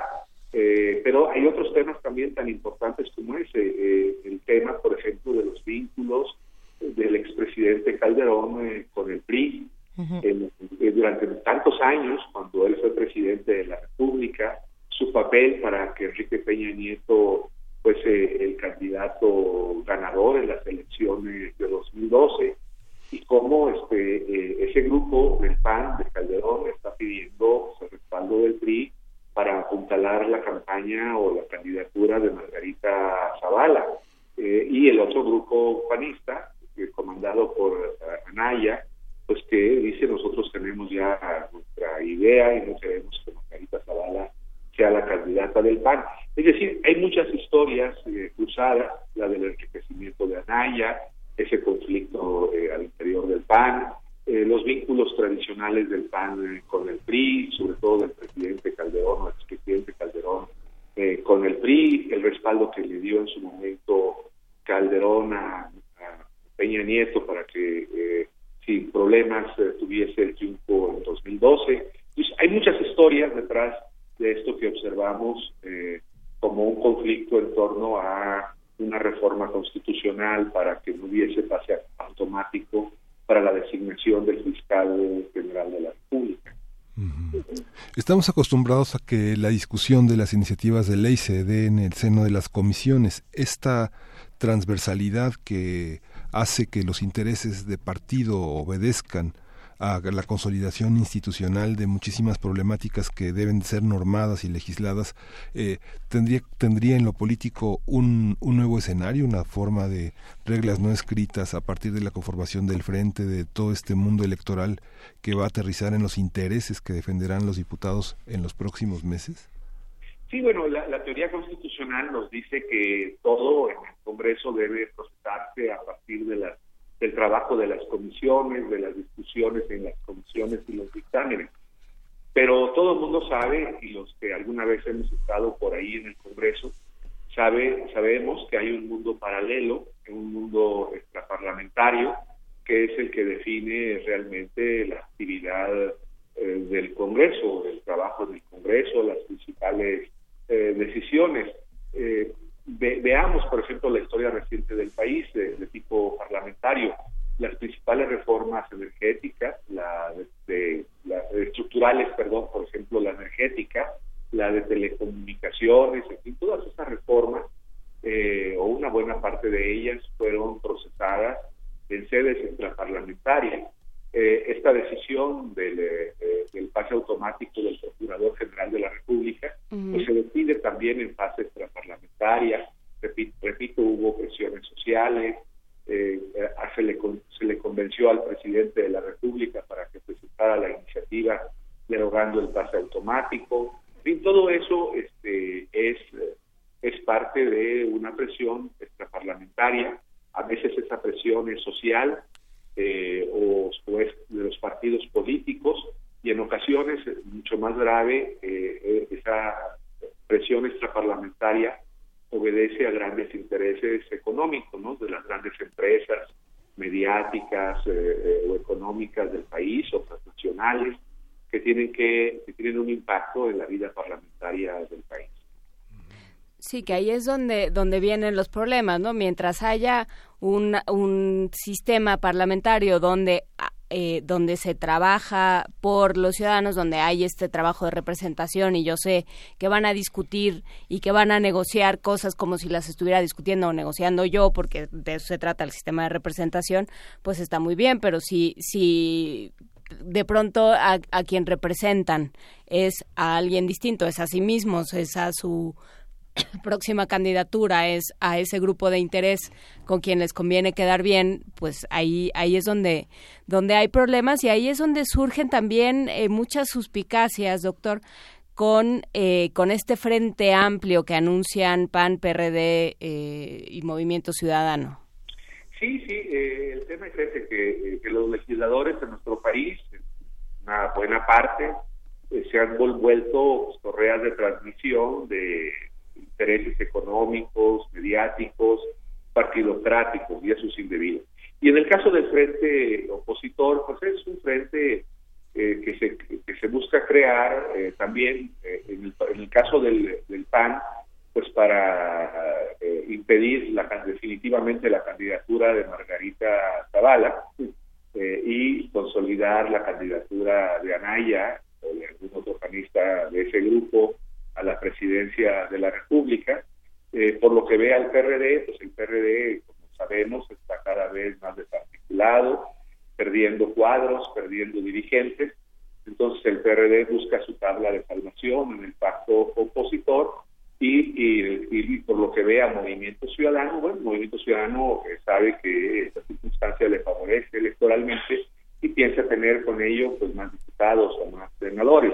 Entonces es un mecanismo meramente político para posicionarse, para ganar espacios, unos para no desaparecer totalmente, como en el caso del PRD, Movimiento Ciudadano para ganar un poco más de lo que tiene, y el PAN pues para impedir la candidatura de Margarita Zavala. Es esa lucha interna feroz que hay al interior del PAN. Por otro lado, pues el pacto desde luego agrupa fuerzas pueden oponer eh, al PRI, pero también pueden oponer a Andrés Manuel López Obrador. En esta lucha de sobrevivencia, doctor eh, Cárdenas, ¿cómo podemos entender que se puede entender que estos sobrevivientes, estos partidos sin mucho, sin mucho ya, sin mucho arraigo como Movimiento Ciudadano y ahora el PRD, puedan perfilar una imagen del ejecutivo próximo. Podemos pensar que se pueden, se puede ver ya vislumbrar una clase de ejecutivo que se, de poder ejecutivo que se desea para el 2018. Sí, ellos lo que eh, seguramente plantearán será una figura de poder ejecutivo, pues eh, centrada, equilibrada, responsable, eficaz. Eh, seguramente si ese pacto después, que es un, en este momento político, se concreta como coalición electoral o se transforma en coalición electoral, pues observaremos este, que el candidato no seguramente no provendrá de las filas del PRD ni del Movimiento Ciudadano, sino será eh, un candidato, yo creo que será del PAN, y como se perfilan las cosas, este candidato pues apellida Anaya, ¿no? Eso así yo lo veo, eh, pero eh, bueno, puede ocurrir mucho de aquí a que se definan las eh, candidaturas. Desde luego, a ellos lo que les interesa más, en el caso del PRD, es a no perder todo, a, un poco cortar la sangría que están viviendo estos días de dirigentes. En el caso del Movimiento Ciudadano, pues con una visión pragmática, tener más legisladores en las cámaras, más representación política, eh, los estados, etcétera, y el PAN es eh, el que tendrá preeminencia en, la candidatura del frente opositor. Pues sí, pero ¿quién, ¿quién va a votar por ellos? Que esa es la gran, eh, la gran pregunta que nos hemos hecho desde que empezaron con estos extraños coqueteos, porque, porque bueno, pues tanto el PRD como el PAN tienen votos duros, ¿no? y, se les están eh, se, les están yendo de las manos. Así es. Yo creo que eh, este, votarán por ellos a los que logren incluir, desde luego. No serán muchos, yo espero ¿no? que no sean muchos, pero este eh, sí, yo creo que hay sectores del PRD, periodistas de base, que tienen una convicción política muy clara. Eso, desde luego, este tipo de periodismo ha de estar muy molesto con lo que hacen sus dirigentes. Eh, en el caso del PAN, pues, en el caso del PAN también habrá militancia o simpatizantes convencidos de la importancia de la ideología que ha promovido el Partido Acción Nacional y no les ha de parecer mucho todo este juego de poder que hay en la dirigencia de su partido. Eh, el, el, gran riesgo, como ustedes apuntan, es que este ejercicio del frente se vaya a desfondar, ¿no? Se vaya a quedar sin respaldos eh, sociales porque la gente no confía en ellos, no cree en ellos y, no vaya a votar por ellos. Jaime Fernando Cárdenas, gracias. ¿Qué, eh, cómo, se apuntan los, los escenarios? Mira, yo creo que el gran escenario para 2018 eh, será una lucha entre tres corrientes, entre tres fuerzas políticas. Por un lado el PRI, y sus aliados, el Partido Verde, el, el PANAL, el Partido Alianza social. Este, por otro lado estará este frente, vamos a ver si se transforma en coalición, pero es muy seguro que exista una coalición electoral PAN, PRD, Movimiento Ciudadano, con un candidato único, y por otro lado Morena. Entonces tendremos eh, tres grandes eh, candidatos o candidatas, tres eh, candidatos, tres fuerzas políticas en contienda. Podría también haber alguna presencia, desde luego solo hay que descartarlo, de las candidaturas independientes, de alguna candidatura independiente, pero creo que la candidatura independiente electoralmente pues será irrelevante que todo estará concentrado en estos tres eh, eh, organizaciones políticas, que son las que disputarán la presidencia de la República en 2018, eh, cada una pues, con proyectos distintos. El PRI pues es la defensa del establecido, del statu quo, el, el PAN pues con su visión más de apertura al exterior, con su ideología ¿no? de centro derecha, y en el caso de Morena, pues con alguna propuesta de tipo nacionalista, social, eh, sin ser muy de izquierda, sin ser muy socialista. Yo creo que eso es lo que tendremos para eh, 2018. Eh, la disputa estará inicialmente entre esas tres fuerzas políticas y al final, pues eh, una de esas tres fuerzas políticas irá perdiendo fuelle. Tal vez quien vaya perdiendo fuelle sean los, los del pacto y eh, la lucha final será entre priistas y morenistas. Venga. La pues lucha final será entre priistas y morenistas. Eh, lo, vamos a guardar aquí en nuestra cajita de, los vaticinios porque porque ya nadie lo tiene nada claro, pero bueno, aquí lo guardaremos. Está bueno, va a estar bueno. así lo vislumbro ahora. Igual eso cambia todo, pero así se ve ahora. Será, será una, una conversación interesante la que tendremos pronto. Muchísimas gracias, Jaime Fernando Cárdenas, investigador del Instituto de Investigaciones Jurídicas de la UNAM. Eh, seguiremos al pendiente de todas estas noticias. Gracias por tu participación. Gusto saludarlas, gusto saludarlas y saludarte eh, a, los tres. Gracias. Abrazote, hasta luego.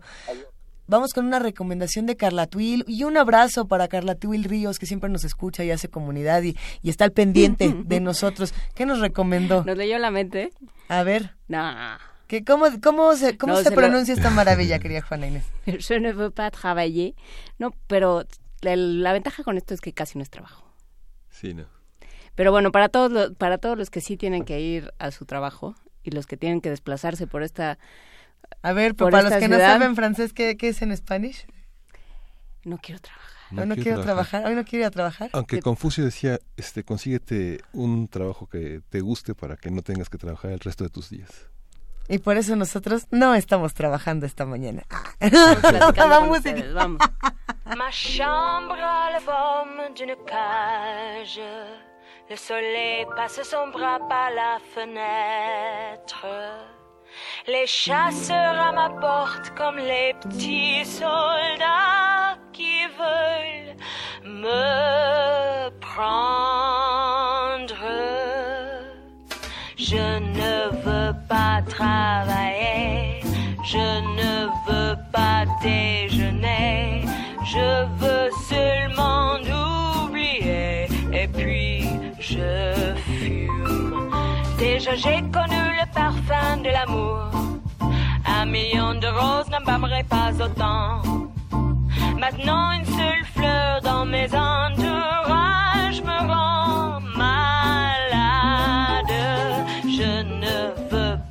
travailler, je ne veux pas déjeuner, je veux seulement oublier et puis je fume.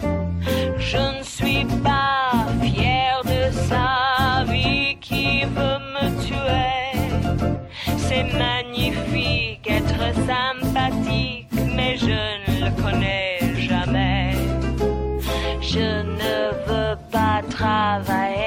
non, je ne veux pas déjeuner, je veux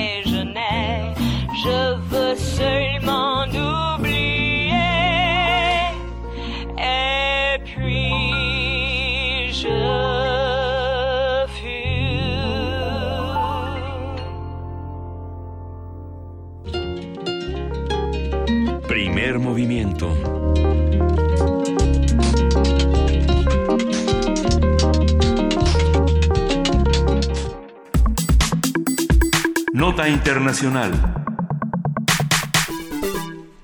Con vientos máximos sostenidos de 295 kilómetros por hora, el huracán Irma, de categoría 5 y uno de los más poderosos que se han formado en la cuenca del Atlántico, ha dejado 10 muertos y una fuerte devastación en algunas islas del Caribe. Barbuda fue la primera isla que sufrió los efectos de Irma.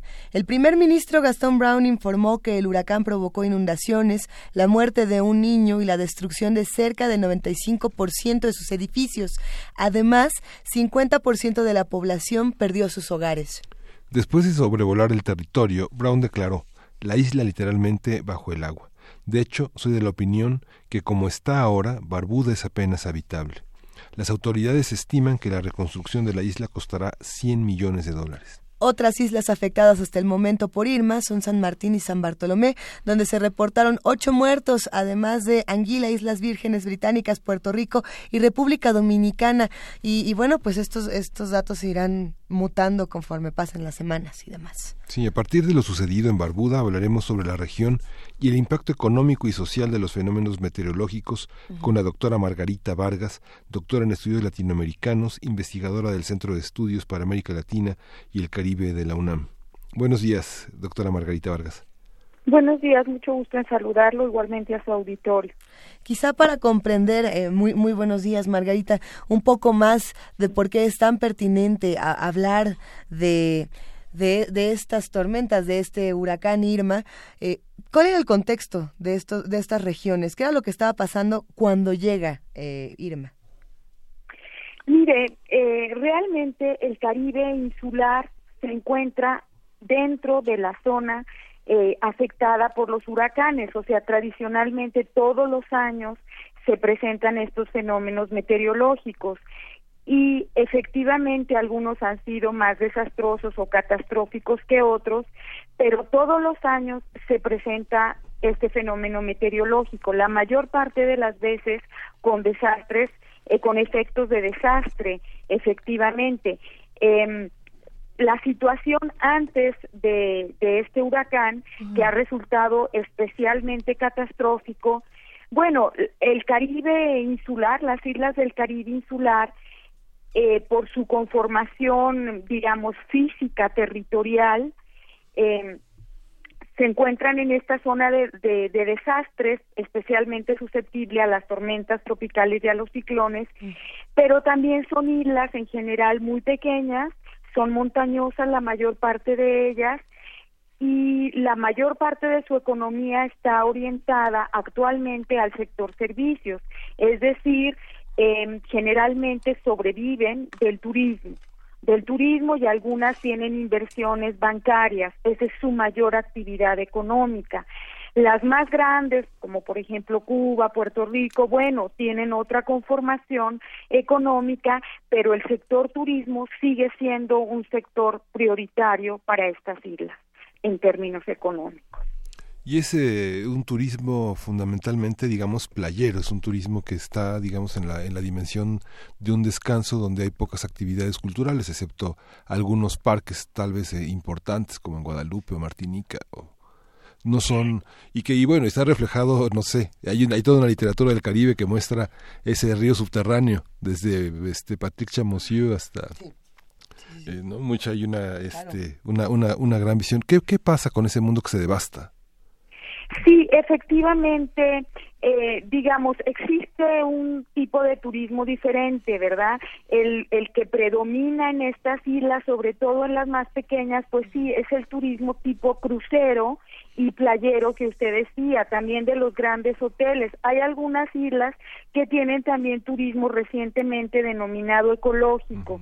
¿verdad? Eh, que es otro tipo de turismo, pero efectivamente sí el turismo y se ha impulsado recientemente también mucho el turismo sostenible. Pero sí, el turismo es una actividad económica fundamental para estas islas.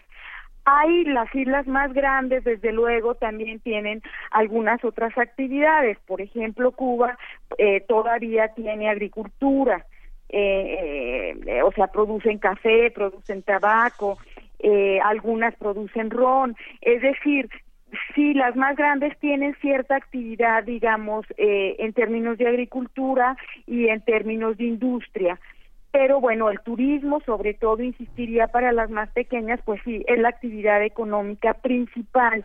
Y sí, en términos, digamos, más geológicos, conforman un sistema. Eh, me, me, refiero sobre todo a las islas, ¿verdad? Por eso es que escritores como el que usted mencionaba, Patrick Chamoiseau, Martín Iqueño, hablan precisamente de vasos comunicantes entre las islas en términos geográficos, corrientes submarinas o el famosa la famosa metáfora de, de Edward Gleason, también martiniqueño, del rizoma, ¿verdad? Que comunica, tiene vasos comunicantes entre las islas. Y en términos culturales, pues esto es muy notorio. Hay una cultura caribeña y yo agregaría de las islas del Caribe. Y que justamente también Mariscón, esta, todos estos escritores le han devuelto una, una manera distinta de hablar el francés al, al, mundo literario parisino, al mundo literario francés, y junto con eso le han mostrado todos los aspectos que tienen que ver, ver con esta forma tan imperialista, tan colonialista de, de verlos. Y en esta votación de Macron, este, muchos de ellos se posicionaron frente a la importancia de su voto, frente a esta, Francia colonial que los ha abandonado culturalmente, ¿no? En, en otro mer, como lo dicen ellos, ¿no? Sí, la situación es, es bastante compleja. Digamos, en todo el Caribe insular hay lenguajes como el creol, eh, que entran en contacto con los lenguajes metropolitanos y evidentemente los enriquecen y los transforman, ¿verdad?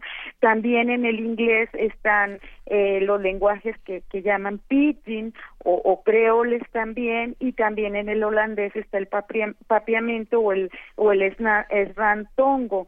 eh, es decir, sí, es una zona eh, donde confluyeron básicamente eh, pues muchas culturas, ¿verdad? Tanto de las culturas eh, que ya estaban ahí, eh, las culturas indoamericanas, digamos, y, y los europeos, desde luego, y toda la migración de origen asiático que recibieron.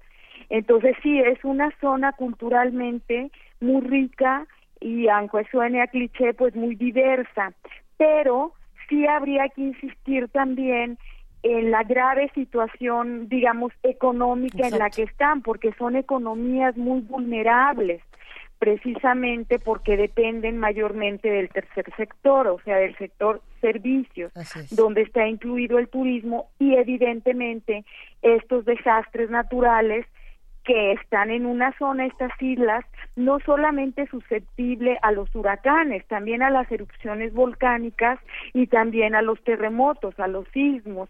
Entonces, sus economías son muy vulnerables y estos desastres naturales pues impactan profundamente no solamente a la economía sino a las sociedades eh, convirtiéndose en una zona de alta vulnerabilidad digamos geográfica pero también económica y social. Esta vulnerabilidad económica, ¿cuánto tiempo eh, se tarda en, en recuperarse de, de, eventos como estos? ¿Cuánto, ¿Cuánto le toma? No solamente a las autoridades en, en términos de políticas públicas y demás, sino también a los mismos habitantes. Mire, realmente en el Caribe insular se vive algo que yo llamaría una cultura de los huracanes y de la prevención y de cómo lo viven. O sea, e, es decir, hay una tradición eh, de prevención de los huracanes y también de cómo vivirlos, además de todas las políticas que, que las autoridades impulsan, ¿verdad? En otras palabras, los caribeños de las islas están habituados a vivir con los huracanes. ¿Cuánto tiempo se tardan en recuperarse? Es muy variable, depende también del apoyo que se dé a las autoridades. En estos momentos hay islas como Barbuda, eh, como Antigua, como San Martín, que están devastadas en un 95-90%. Entonces, eh, esta recuperación pues se torna difícil. En el caso de San Martín es una, un departamento de ultramar, una parte de Francia y otro de, de Holanda. Entonces se espera que haya un apoyo económico y, y también en términos logísticos importante tanto de Francia como de Holanda. Pero las islas que ya son independientes, eh, pues les cuesta mucho trabajo también salir por sí mismas de, de, de catástrofes tan devastadoras como esta. Entonces sí se requiere la ayuda internacional, eh, por ejemplo, de los organismos como la OEA, que acaba de crear un fondo especial eh, para este tipo de catástrofes, y desde luego de la comunidad internacional, porque por sí mismas eh, la, el mayor sector de que les produce ingresos, que es el turismo, en este momento está eh, no es una opción. Entonces sí se necesita una eh, de la cooperación internacional y de la solidaridad para poder reactivar más prontamente eh, la vida en estas islas, sobre todo las que han sido devastadas en, en, un porcentaje muy alto. ¿Y qué tan factible es esto? Porque bueno, tenemos el caso de Haití que, que ha sido ha sido dramático por lo que sucedió eh, en ese momento en el que se devastó, pero también lo que vino después. Lo que vino después, porque bueno, este no no cambian de lugar, digamos, entonces cada año que hay huracanes y en cada momento en el que se recrudecen estos eventos, pues eh, pues se, reactiva la desgracia, digamos, aquello que ya habían podido levantar se vuelve a caer. Entonces y, no eh, olvidemos con Inés a todas estas personas que tienen que evacuar o que tienen de verdad que emigrar porque no hay manera de restablecer las condiciones de vida que, tenían de manera anterior. Sí, efectivamente, hay, eh, desde luego, Haití ha sido un país eh, particularmente golpeado por el sismo del 2010, fue un gran terremoto y los huracanes siguen presentándose. Em, eh, precisamente este huracán Irma ha golpeado en la parte norte y en la frontera con República Dominicana eh, y sí, la recuperación, digamos, es, es difícil, pero no es imposible tampoco. Y yo tampoco vería, eh, digamos, un peligro excepcional, porque, insisto, el Caribe está dentro de esta zona desde, desde, desde su existencia misma. Los taínos ya registraban eh, los huracanes en sus, en sus pinturas rupestres. Eh, ahora, este no es un problema solamente de los países eh, con, condiciones económicas vulnerables. Claro, en ellos se agudizan, pero recordemos también que los huracanes golpean, por ejemplo, eh, la costa de Florida, en los Estados Unidos, con efectos también sumamente catastróficos en términos económicos y sociales, que es lo más importante.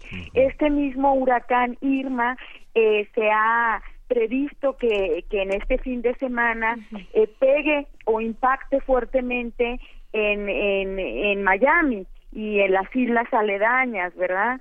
Entonces, digamos, no es un problema nada más que sufren o padecen los países con economías vulnerables, como sería la mayor parte de las islas del Caribe, sino también impacta en territorio de países altamente desarrollados como son los Estados Unidos. Claro.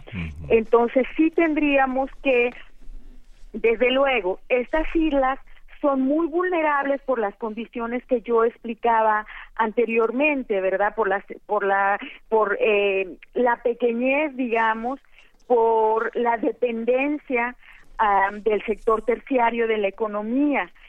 Y bueno, son otras las maneras de enfrentar estos desastres eh, eh, meteorológicos.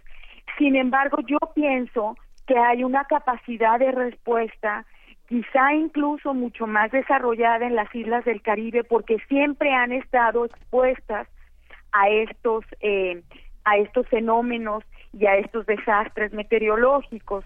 Entonces, digamos, hay una capacidad de respuesta que, es, que hasta este momento se ha mostrado efectiva. Lo que pasa es que sus condiciones previas les hacen que la recuperación, desde luego, sea más lenta, tienen menos recursos, ¿verdad? Pero sí no estaría de acuerdo en, en, en esta comparación, digamos, porque si hay una capacidad de respuesta de la población, de las autoridades que hasta este momento se ha visto. Lo que pasa es que responden en la medida de sus condiciones también. Lo que nos interesa eh, del mundo desde la universidad es justamente, y sabemos que se recuperan, sabemos que no es imposible, pero lo que interesa en este contexto internacional es ver la capacidad que tiene el orbe de mirar la tragedia de un país, de observar en esa diversidad qué es lo que podemos recuperar y qué es lo que se está perdiendo, qué es lo que se paraliza y de qué nos vamos a perder todos los que nos abrazamos a estas culturas y estas formas de vivir que son tan parecidas a, a nosotros y que a veces nos olvidamos por esta cuestión de vernos el ombligo, que es una cuestión de la que afora primer movimiento, justamente es el orbe y la universalidad de las costumbres y las culturas y las economías y las políticas lo que nos preocupa tanto, doctora. Sí, e, efectivamente, mire, sí, las pérdidas, eh, pues desde luego materiales son devastadoras. Eh, y sí, lo que tenemos también que, que pensar y reflexionar, pero las culturas están muy vivas, eh, es precisamente esto, ¿no? La vulnerabilidad de estos países ante eh, estos desastres meteorológicos y en general eh, ¿Cómo podemos dar respuesta precisamente a, estos desastres naturales. Ayer mismo eh, tuvimos un sismo en la Ciudad de México. Es decir, ningún país, ninguna población estamos exentas eh, de estos em, eh, desastres meteorológicos que se presentan en el mundo entero. Lo que tenemos que insistir es y perfeccionar y estudiar más profundamente eh, conjuntamente con los científicos, con la gente especializada en protección civil, cómo incentivamos, cómo aumentamos nuestra capacidad de respuesta ante estos desastres. Y desde luego algo que me parece fundamental es apelar a la solidaridad internacional de la comunidad internacional para este tipo de catástrofes. Desde luego los recursos económicos son muy importantes, pero también es muy importante la prevención, eh, la educación de las poblaciones frente a estos eh, fenómenos. Entonces podemos, sí, sí, sí, sí, doctora. Perdón. Eh, en eso sí tenemos que insistir y perfeccionarlo desde luego, aumentar nuestra capacidad de respuesta y también eh, cómo, cómo hacerlo más inmediato. Entonces, los cuatro puntos con los que estamos cerrando es eh, capacidad de respuesta, prevención, ah, acciones internacionales y educación de la población, que en las diferentes eh, tragedias que hemos visto en las últimas semanas, ya sea por inundaciones, ya sea por huracanes, por temblores, en nuestro país y en otras latitudes, también queda esta reflexión de eh, perdemos mucho y pensamos, esta tragedia se llevó tantos recursos, se está tirando tantas cosas, pero no planeamos ciudades ni planeamos países de manera distinta, urbanizamos todo eh, de una manera voraz y mientras más alto el edificio, más, más fuerte se cae. A lo mejor tendríamos que estar pensando en otra manera de construir los espacios en los que estamos todos juntos para que estos desastres naturales, entre comillas, dejen de tener tanto de lo humano y realmente sean naturales. Sí, efectivamente.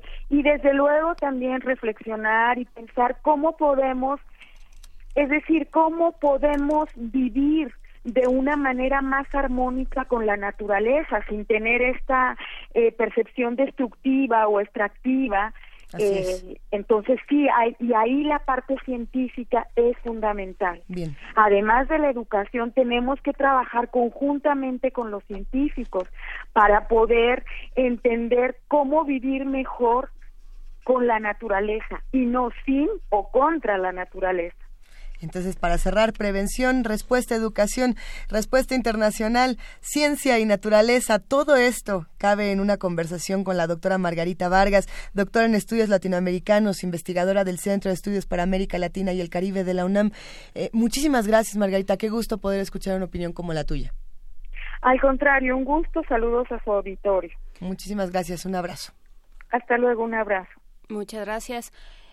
Hay que decir que, eh, dado los acontecimientos del día de ayer y puesto que se tienen que revisar las instalaciones y se tienen que cerciorar de que todo esté en orden, y que se temen réplicas, eso sí es, es, real también.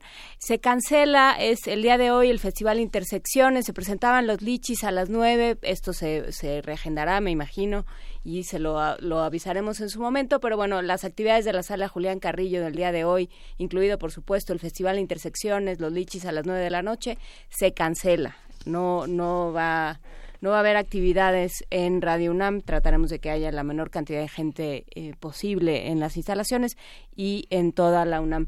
Y bueno, para, para seguir con este día y para para seguirnos alimentando. El capricho número 5 de Niccolo Paganini, que nos pide a Dan Ochoa. Ay, Paganini. Ay, Paganini.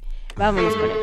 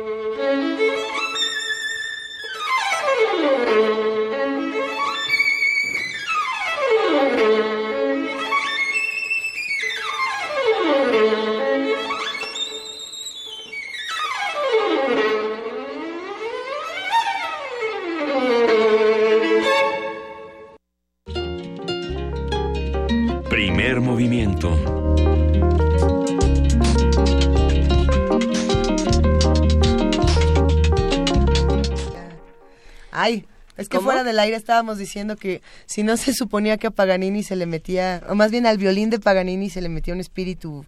¿Estaba poseído? Era la, la, la leyenda. Si alguien me puede comprobar que no estoy diciendo una, una patraña. Existe, por supuesto, todo este relato de Paganini diciendo que estaba loco y que no, que es el diablo en su violín y que el diablo controlaba las cuerdas o controlaba las manos de Paganini. Ahorita lo... Bueno, escuchando la, eh, o sea, eh, escuchando la complejidad y lo que implica este, esta, interpretar esto y lo que les pasa a los violinistas. Alguna vez eh, lo hablamos cuando vinieron los, eh, los de que tocaban las arpas. Sí, claro. Pero, pero lo deberíamos platicar más a detalle. Todas las contrahechuras y las dificultades motrices y, y musculares que tienen los, los músicos. O sea, si tienes que estar practicando eh, durante, o sea, esto durante ocho Horas. horas, ¿cómo te quedan los músculos, los brazos, los hombros, el, este, todos los músculos que van del hombro al, cuello. al cuello, por estar sosteniendo el violín, tiene que ser una cosa muy salvaje. Que por supuesto recordamos eh, en numerosas conversaciones cuando hablamos de los músicos y del oficio del músico como tal, no sé por qué siempre sale a cuenta la película de Whiplash, y juro que no soy siempre yo, en este caso sí, eh, pero eh, esa, esa vez que vinieron los bateristas también y nos decían, a ver, no es así, no es como lo pinta el cine de que se te rompen los dedos y te sangran y, y te mueres. Pero, pero, ah, qué bonitas ojeras traen. Y una contractura, como no y que no, que eh, no era Paganini, era Tartini el del diablo, ya nos mm. escribieron. ¿Sí? Sí. Ay. Ay. Hablando del diablo. Se nos metió un, mal demonio. Como, como un scratch ahí medio extraño. Vamos a una pausa y regresamos en un momento más. Tenemos todavía más que compartir con ustedes aquí en Primer Movimiento. Arroba P Movimiento, diagonal Primer Movimiento UNAM. Estamos en el 96.1 de FM hasta las 10 de la mañana y recuerden que hoy por ser viernes a las 9.30 salimos del 860 de AM para que estén listos o para cambiarle o para continuar con su programación regular. Ya volvemos. Primer movimiento. Hacemos comunidad.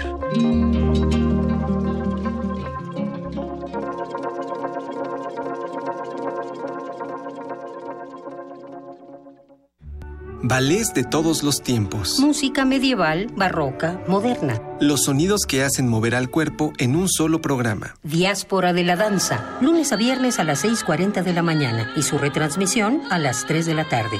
Por el 96.1 de FM. Radio UNAM.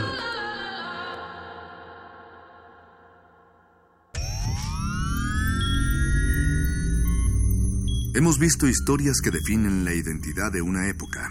All the way. Sentimos los trailers, la fila de las palomitas, los créditos y el número de los asientos. Nos gusta el cine. Todo, el cine.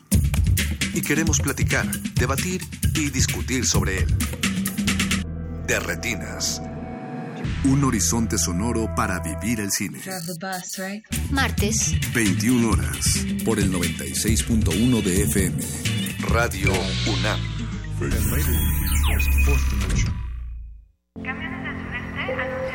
¿A dónde voy? ¿A dónde vamos los mexicanos?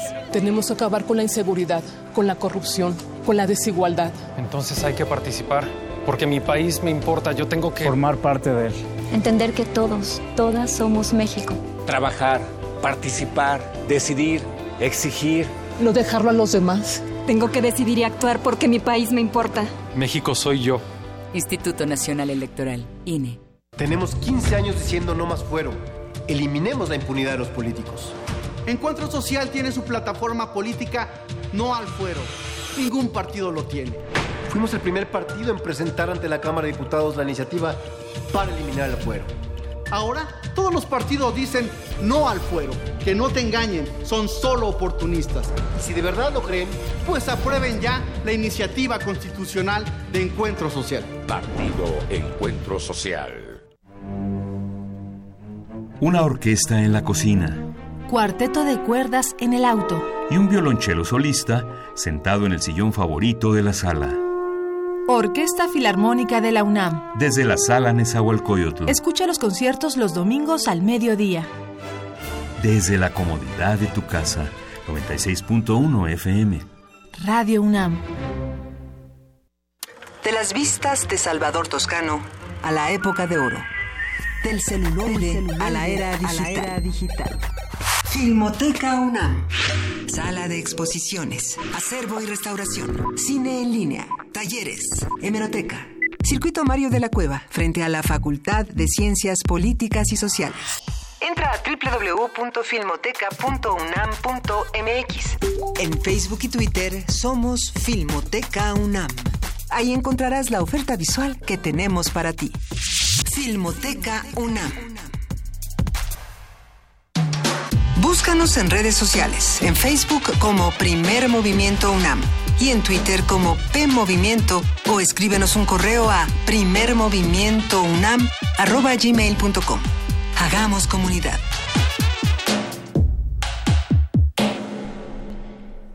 Son las nueve con cuatro de la mañana. Seguimos aquí. Eh, nos están preguntando por las redes sociales y de diferentes maneras si eh, van a estar abiertos otros recintos de la UNAM. Sabemos que eh, se, están, se, está intentando que haya la menor cantidad posible de gente dentro de los espacios para revisar que no haya eh, que, que, no haya fallas y que y bueno también eh, tener cuidado con las réplicas porque bueno según nos nos comenta Antonio Quijano nuestro jefe de información hasta el momento se registran 185 réplicas tras el sismo la mayor hasta ahora de 6.1 grados eh, bueno hay que tomar en cuenta que esto va a seguir sucediendo y que pues más vale estar en los lugares conocidos donde uno conozca ya los protocolos y las formas de, de funcionar de cada uno de sus espacios. ¿no? Y este número que dábamos en la mañana que se reportaba de más de 20 muertos en Tabasco, Chiapas, Oaxaca, Oaxaca precisamente en la zona de Juchitán, ya subió a 32 muertos. Es una noticia trágica que vamos a seguir eh, cubriendo de la manera más responsable.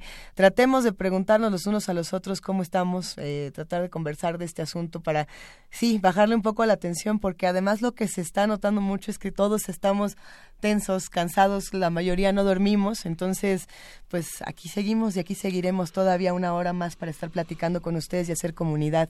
Eh, Nos escribe por acá, ¿qué tienes aquí más información? Sí, bueno, justamente el comunicado que emitió la CEP eh, este, consideraba que eh, las, se suspendieron las clases, pero el personal administrativo, los docentes, tuvieron que asistir, se justificaron los retardos, ya prácticamente en esta hora de la mañana ya se retiraron, pero tenían que cerrar filas con los docentes para ver el estado de los inmuebles junto con protección civil, si no, bueno, les iban a descontar el día que en viernes es bastante alto el descuento para los profesores, pero bueno, ya, ya está autorizado por la Secretaría de Educación Pública el retiro de los docentes y del personal administrativo de los planteles, solo queda a cargo eh, de las instalaciones protección civil. Tenemos mensajes de los que hacen comunidad con nosotros, algunos nos platican cómo les fue en el temblor, nos piden música, que no vamos a poner a Chicoche, digo, este, está, vamos a tratar de poner otro, otro tipo de, de, piezas, pero por supuesto que tomamos en cuenta eh, estas sugerencias y claro que abrazamos estos lugares a los que todos vamos cuando tiembla y, y, nos contamos estas mismas cosas. Nos hablan de Italo Calvino, nos hablan también de Paganini, que sí, que Paganini sí es el el poseído por el diablo nos lo cuenta Gustavo Martín. Tenemos muchas, este... Hay muchos temas. O a lo mejor era más de uno. es que son varios, yo creo. Porque era bien fácil acusar a cualquiera de posesión. Sobre todo a cualquiera, con, a cualquiera con genialidad en esos tiempos, ¿no? Como la diferencia. Ahorita vamos a hablar de construcción del enemigo. Ah, qué bonito. Y, se, y se va, va, a venir a cuento eso que dice. ¿Qué les parece si vamos a Poesía Necesaria y regresamos para seguir hablando de cómo hacemos enemigos y de cómo hacemos comunidad también? Primer movimiento.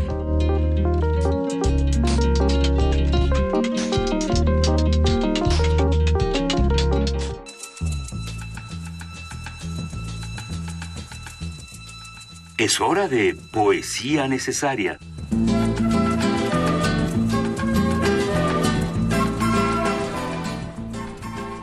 Y bueno, como lo anunciábamos al principio de la emisión, eh, esta, esta emisión de Poesía Necesaria, esta edición de Poesía Necesaria se la vamos a, a dedicar a Ernesto Mejía Sánchez, eh, en esta con esta colección que se llama Recolección a Mediodía es una una reedición platicábamos Miguel Ángel que que bueno, no es la primera vez que se echa al mundo este poemario de Ernesto Mejía Sánchez, maestro de nuestra universidad, refugiado nicaragüense que se opuso al, al régimen eh, somocista y que bueno, desde aquí no solo creó a un montón de generaciones, pues, formó un montón de generaciones, sino que creó toda una obra poética que resiste también desde la poesía y que habla de muchas cosas, habla del exilio, habla de, del enojo, habla de aquello que se nos va cuando cuando un déspota se hace del poder, pero también habla de la nostalgia y de lo que es abandonar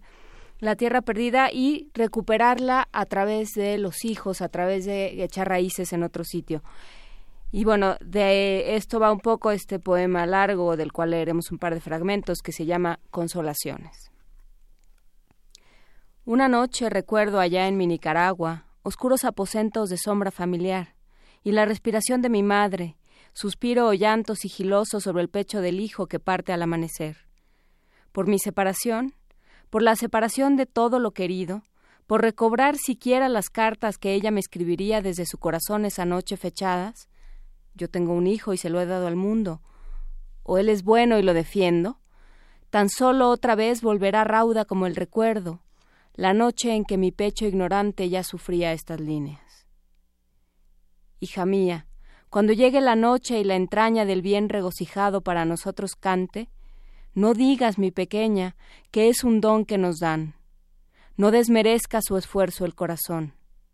¿Recuerdas una noche, muchos años humillados por el sol indeleble ante la nieve segadora? Aquí, bajo la piedra, pusimos nuestro amor. Ni derrochado ni mezquino. Hija mía, toda la maravilla todo lo merecemos.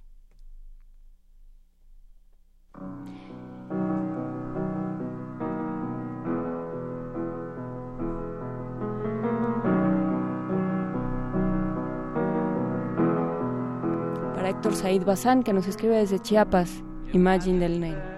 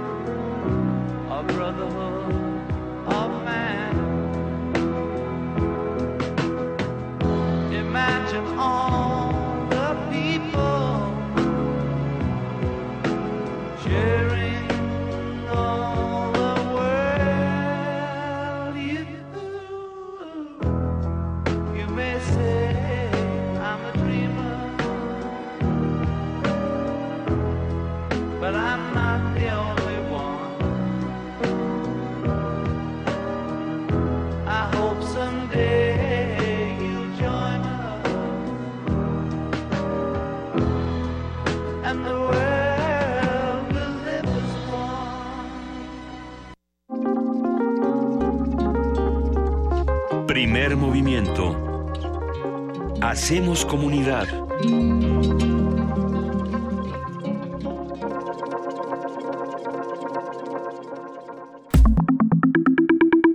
La mesa del día. Enemigo es una persona o un grupo de personas que se oponen a otro grupo de personas.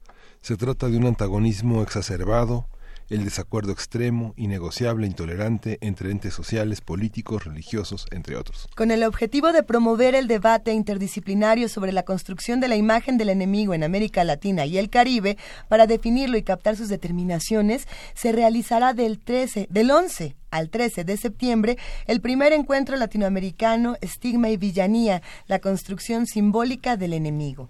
Las líneas de reflexión que, se, que guían a este encuentro son estigmatización y fobias, la elaboración imaginaria del enemigo, cuerpos hostiles y cuerpos hostilizados, naturaleza transgredida y ciudad hostil, disidencia y enemistad social, así como narrativa y testimonios de enemigos. Se trata de una convocatoria del proyecto La construcción simbólica del enemigo en el imaginario latinoamericano, orígenes, rupturas y continuidades, y el Seminario de Investigación y Formación Identidades, Cambio Social e Interculturalidad. El primer encuentro latinoamericano Estigma y Villanía, la la construcción simbólica del enemigo, tendrá como sede el Centro de Investigaciones sobre América Latina y el Caribe, que está ubicado en la Torre 2 de Humanidades en Ciudad Universitaria. Y es que me, quedé pensando en todo lo que hemos platicado esta semana y en cómo, eh, cuando estábamos hablando, por ejemplo, de Latinoamérica, de Venezuela, que decíamos, es que ahora cuando queremos hablar de un villano, decimos que se va a Nicolás madurizar, ¿no? Y elegimos a ciertos seres y los volvemos los malos o los volvemos los malditos, ya según diría Sabater. En fin, tenemos a unos expertos aquí para hablar sobre este tema y estamos verdaderamente entusiasmados entusiasmados porque con motivo del coloquio del mismo nombre organizado por el CIALC vamos a hablar sobre la construcción del enemigo, en qué consiste, qué elementos se requieren y cuál es su objetivo con Iván Galíndez Ortegón, licenciado en Ciencia Política y Administración Pública. Si lo dije bien, si es Ortegón. Bienvenido, Iván. Gracias, Muchísimo gusto. Gracias. Por este lado también se encuentra Pablo Antonio Barrera Alvarado, licenciado en Lengua y Literaturas Hispánicas por la UNAM. Pablo, bienvenido. Muchas gracias. Es un gusto que, ambos nos acompañen. Eh, los dos tienen diferentes ideas, me imagino, de lo que es el mal o el enemigo, si es que el enemigo es malo o no. Eh, ¿quién, ¿Quién querría comenzar para hablar de cómo construimos a los enemigos? Pablo. Bueno, como acabas de comentar, efectivamente, Nicolás Madurizar. se trata de una cuestión, eh, en primer lugar, imaginaria y de enunciación. Es decir, quiénes son los villanos y cómo se llaman. Los tenemos que identificar de alguna manera. También dijiste Lilith.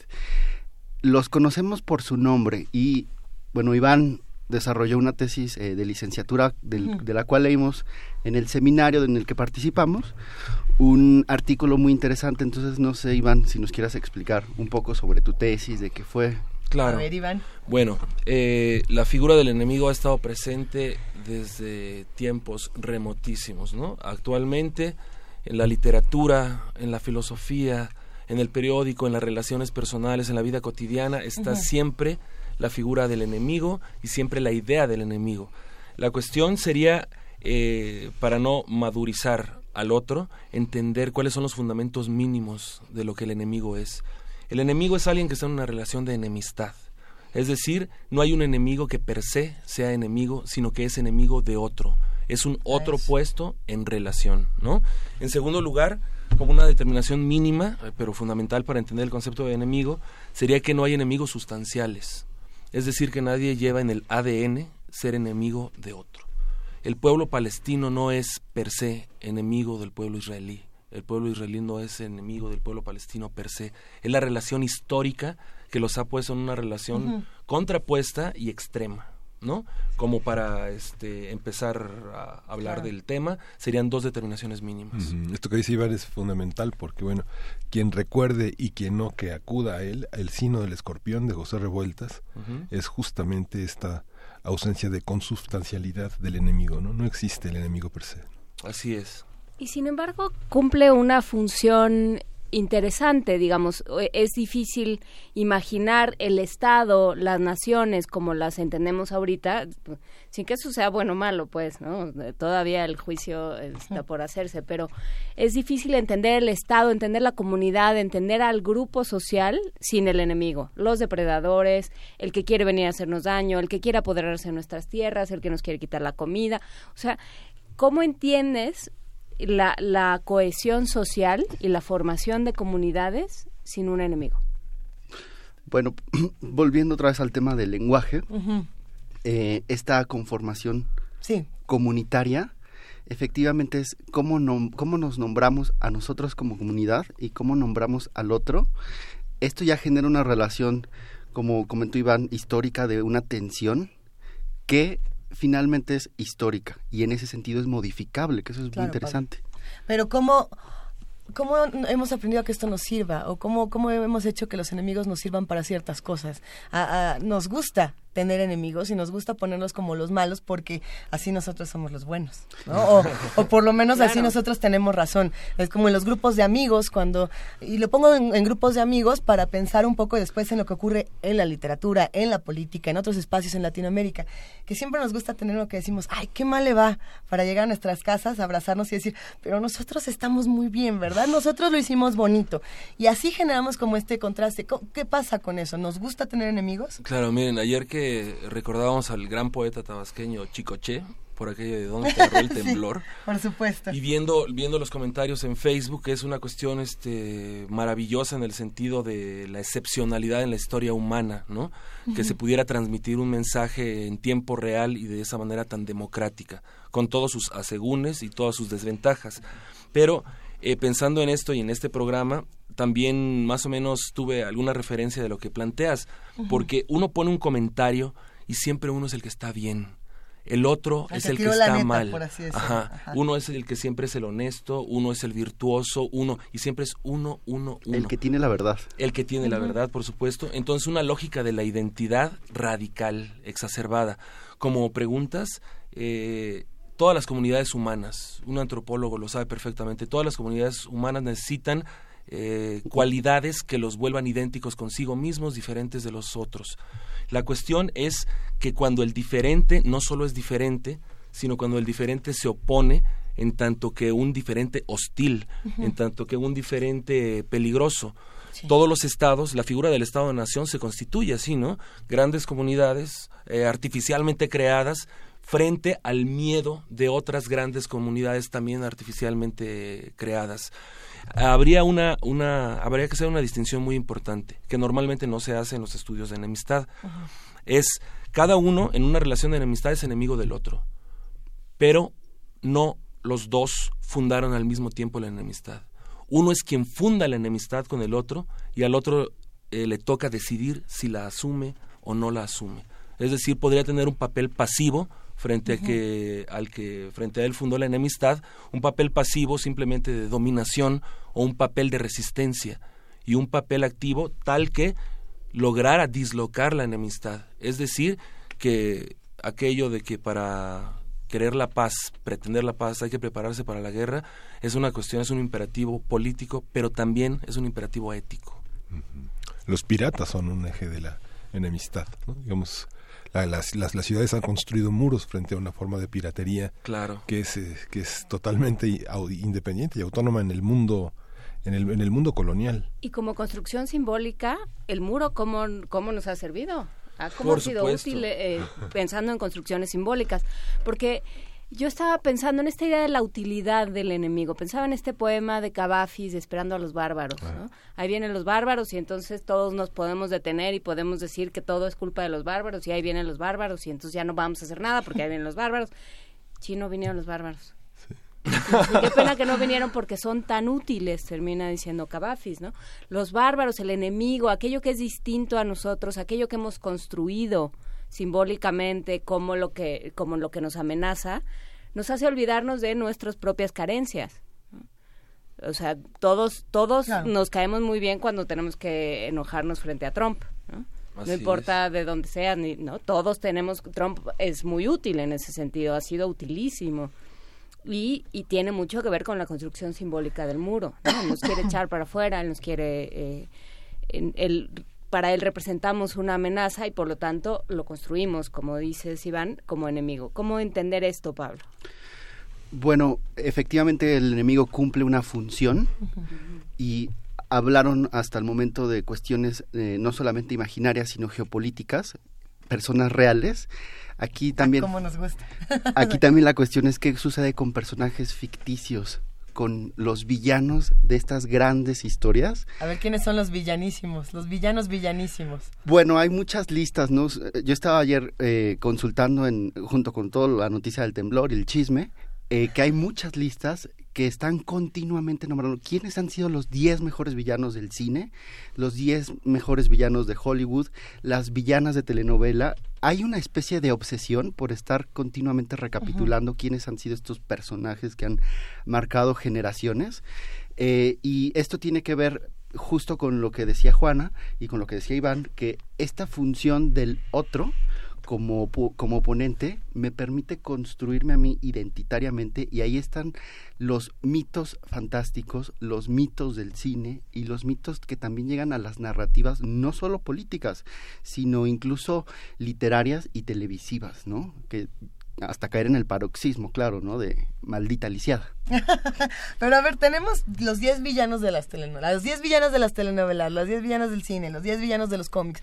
Pero todos estos parten de ciertos mitos, a lo mejor eh, iniciales. Los arquetipos se forman de, cierto, de, ciertas cosas o de ciertos patrones. ¿Qué personajes a lo mejor fueron estos primeros que dijimos? A ver, aquí encontramos un villano. Ayer, por ejemplo, antier, hablábamos del diablo en la literatura, ¿no? Y de cómo el mal como tal se manifestaba a través de, esto, de este ser al que nadie le podía ganar y siempre te ponía eh, el pie o el truco, ¿no? Estaba el diablo, estaba por ahí también, por supuesto, el vampiro, el Frankenstein. Pero no es, no es un asunto de horror. Hay villanos mucho más a lo mejor interesantes o ricos, como, como de cuáles podríamos estar hablando. Javert. Javert en, en Los Miserables, diciendo, o sea, Javert es el bueno. Javert lo único que quiere es que se cumpla la ley.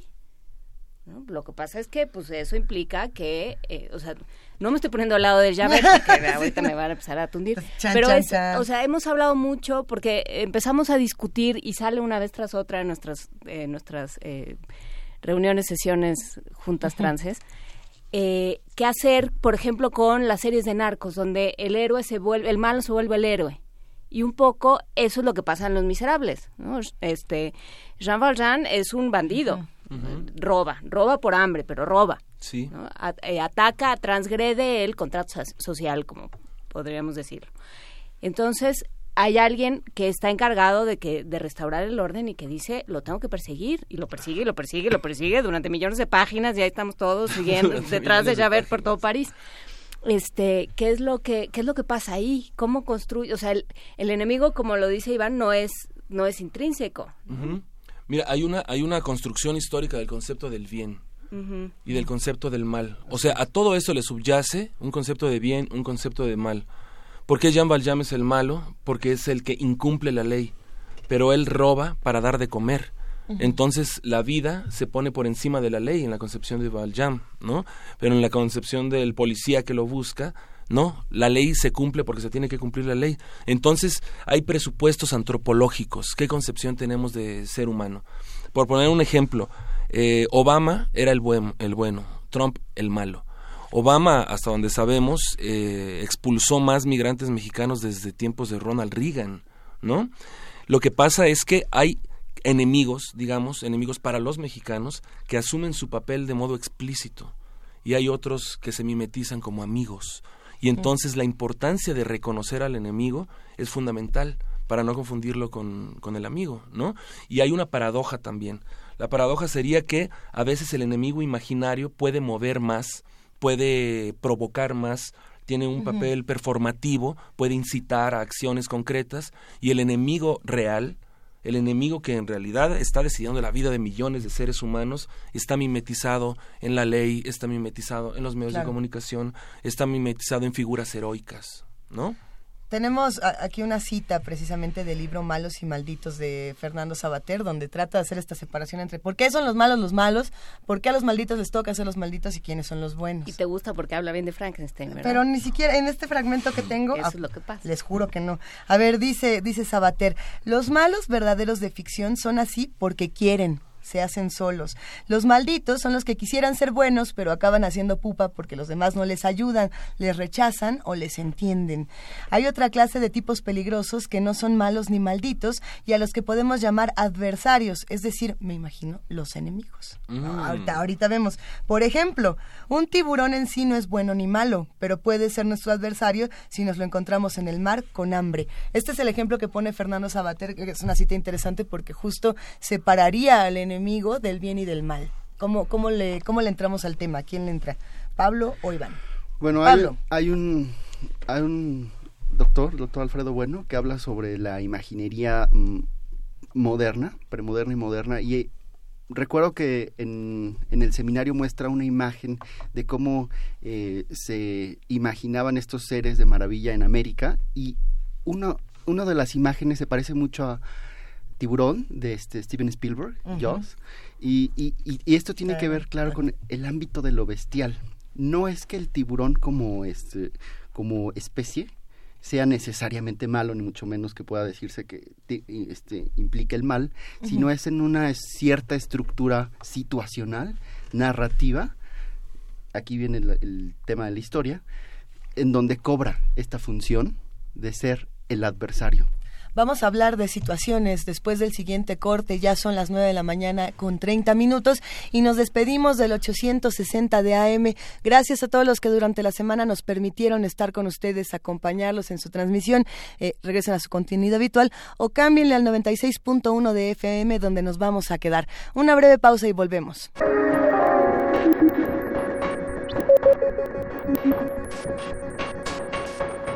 Seguimos aquí en la cabina de Radio UNAM, que por cierto hace unos minutos mientras hablábamos de, los malos, de los enemigos, de los malditos y demás, tuvo una pequeña sacudida. Y entonces aquí todos como que brincamos y ya no lo queríamos decir. Pero, por ejemplo, esos son los enemigos que de pronto tenemos por situaciones. Estábamos hablando en este momento con Pablo Antonio Barrera y con Iván Galíndez Ortegón sobre las situaciones donde, donde se generan los enemigos. Eh, la noche de anoche, por ejemplo, la tenemos muy clara como el enemigo se vuelve lo natural por el simple hecho de que estamos ahí. ¿No? ¿O, cómo, cómo funciona esto, Pablo? Hay otro factor que vale la pena mencionar, que es el miedo. Y que, ¿por qué nos gusta ser los buenos? Pero también nos gusta ser los malos. En redes sociales nos gusta tener esta función. Dice Adler, a propósito de un, de un artículo que leí muy bueno de Enrique Serna del melodrama La Neurosis, nos gusta ser tanto los muy buenos como también en ciertos momentos, quizá más en el ámbito de lo privado, los malditos, los malos. Pero eso también es un aspecto muy, digamos, humano. Yo no sé cuáles sean eh, eh, estrictamente este, fundamento antropológico que, llega a la psique, a la psique de querer eh, ser una especie de personaje y que nos lleva también a identificarnos con personajes de ficción, a disfrazarnos, ¿no? hacer cosplay de, de Joker, por ejemplo. Ah, bueno, pero es que el Joker no era ni malo ni maldito, era un agente del caos, en sus propias palabras, si no me equivoco. Eh, pues tú qué piensas, de este asunto. Mira, el caso de el tiburón es precioso, ¿no? El tiburón quiere ser tiburón. El tiburón es un tiburón y no puede ser otra cosa más que un tiburón. El problema no es del tiburón, sino de la comida del tiburón. Y si un ser humano es la comida del tiburón, para el ser humano el tiburón será un enemigo, pero el, tiburón entonces no es un enemigo per se, ¿no? El problema es cuando grupos humanos tratan de afirmarse en su identidad, pero esa afirmación no es inocua para otros. Esa afirmación hace daño. Si una comunidad indígena, campesina, quiere conservar sus usos y costumbres, quiere conservar su potestad sobre sus recursos naturales y llega una minera, entonces va a ser enemigo de la minera y entonces del Estado mexicano. La comunidad vivía y en su afirmación cotidiana simplemente vivía sin hacer daño a otra comunidad, a otro grupo humano, a otro segmento. Pero cuando una afirmación entra en contradicción directa con otra, es cuando la relación de enemistad se, se funda, ¿no?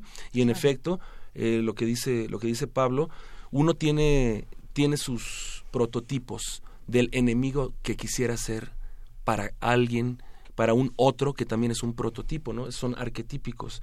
Está la figura del héroe, es un enemigo, depende de quién. Es un enemigo del villano, pero también uno se puede posicionar con el villano y eso depende pues de situaciones históricas y de situaciones personales y lo último con la cuestión de la naturaleza se ha debatido mucho eso no si hay desastres naturales en efecto o no los hay la naturaleza se mueve y las placas tectónicas se mueven no había gente ahí antes de que pasara eso, no. Uno llega y entonces se pone en una relación peligrosa con la tierra. Sí, nosotros nos exponemos y, lo hacemos deliberadamente y urbanizadamente, pero eh, más allá de, es que uno siempre empieza a decir que los desastres naturales no son tan naturales y es una de las quejas que, que tenemos constantemente por acá. Pero ¿qué pasaría en un mundo que no tuviera enemigos? Si decidiéramos que ya los enemigos no existen y que todos vamos a ser cuates. Y en la literatura ya no hay enemigos, y en la ficción ya no hay enemigos, y en la política no hay enemigos, y todo está bien bonito, entre comillas. De entrada, eso puede pasar, y si pasara, ¿qué? Ah, pues ha sido el sueño delirante de varios filósofos, delirante. como San Agustín, Kant, que han soñado con esta comunidad de la paz mundial. Rápidamente lo que dice Iván, hay un hay una estructura muy anterior que bueno eh, Juana pensó en Los Miserables, yo pensé en Antígona, que hay una oposición por el poder, por quién tiene la razón. Y hay, hay un filósofo que dice, a pesar de que sabemos que Creonte quiere hacer cumplir la ley, sin embargo nos identificamos con Antígona después de miles de años. Y esto tiene que ver también con otro aspecto humano que es la comunidad, que es la identificación con el otro, que coexiste, claro, con relaciones históricas de tensión. Hay un elemento también muy interesante que, bueno, en el, este parteaguas en la cultura occidental, que es el psicoanálisis, se ha manifestado y que convergen distintas aproximaciones como las de la antropología, por ejemplo, en que la construcción del imaginario personal, colectivo, está también sembrada de formas de identidad que habitan a un mismo sujeto. El psicoanálisis, con la invención, con la creación de lo inconsciente, muestra cómo la tarea en la que fracasamos todos los días es la tarea del deseo, pero al mismo tiempo es la tarea en la que triunfamos, porque es el espacio civilizatorio por excelencia en el que la renuncia se convierte en esa forma de reconciliación con el enemigo interior en la conquista de México, en la historia nuestra, estamos, muestra esa parte en la que mucho de lo que somos es mucho de lo que odiamos. La construcción del enemigo interno en la que lo que hay de indio en nosotros es lo que hemos empeñado en borrar o lo que es europeo en resaltar. ¿Cómo funciona esta parte en el mundo interior? Hay narrativas que son efectivamente desde la perspectiva psicoanalítica fantasías transferenciales.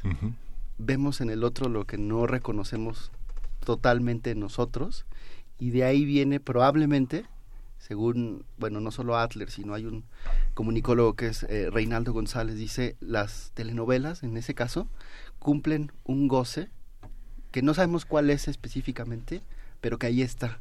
Y eso puede explicar, claro, el éxito masivo y la fascinación que tienen estos personajes que curiosamente son sobre todo mujeres, son más villanas que, que villanos, las que se recuerdan, las que fascinan. Porque en la vida real hay suficientes villanos, ¿no? En, en el imaginario mexicano, ¿no? En el imaginario de la realidad mexicana. Los hombres en buena medida son villanos y se han construido como tales. Eh, y es una parte interesante, si uno va a los cuentos tradicionales, o sea, en los cuentos tradicionales el, la utopía no existe. ¿no? A los buenos les va bien, a los malos les va mal, punto, se acabó, ¿no? Leímos hace unas horas a Garbancito y en Garbancito se muere hasta se mueren hasta, los caballos. Entonces, y, pero pero está bien porque porque Garbancito logra eh, este logra el bien y logra regresar a su casa, que es lo que anhela todo héroe, ¿no? Salir de casa y regresar, sobre todo en la literatura infantil. ¿Cuál odiseo? Ajá. Pero entonces hay una, o sea, hemos ido cambiando nuestra percepción, fuimos de esa idea eh, absolutamente dicotómica de los buenos y los malos a una cosa más, eh, más sutil. ¿Qué, es lo que han observado? Bueno, mira, primero, eh, respecto de qué pasaría en un mundo solamente de amigos, bueno, ese es un ideal que regula, ¿no? No es un mal ideal porque si se suprime, se conjura la violencia y, pudiéramos entendernos a través del diálogo, es una cuestión loable, ¿sale? Pero eh, digamos que estratégicamente habría que ver cuál es el uso de la idea de la comunidad pacífica mundial. Normalmente la, la esgrime quien usa la guerra. ¿No? Eleva al ser humano a un nivel tan alto de abstracción donde todos somos hermanos, donde todos somos iguales y lo que oculta es que hay relaciones de poder.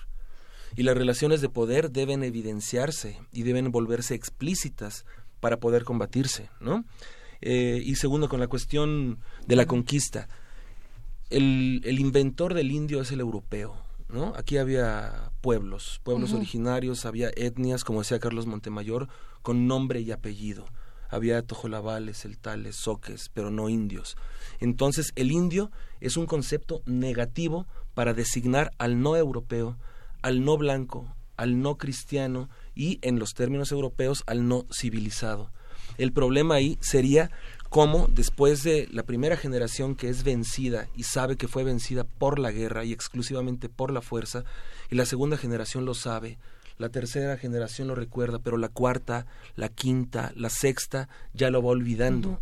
Entonces va interiorizando en sí misma el concepto que el conquistador puso, ¿no?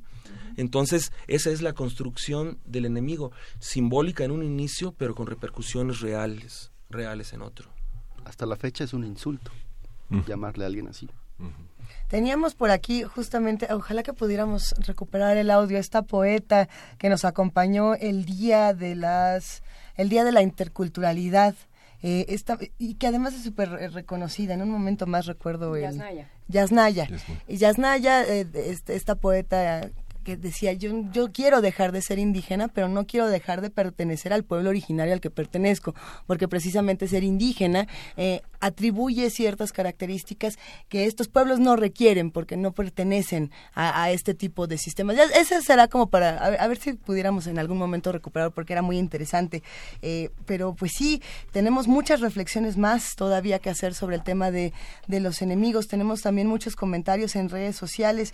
Eh, ¿Qué es lo que van a discutir? Próximamente, porque faltan pocos días y queremos estar con ustedes y, seguir todo, todo, su paso por la maldad, los enemigos, los cuates y demás.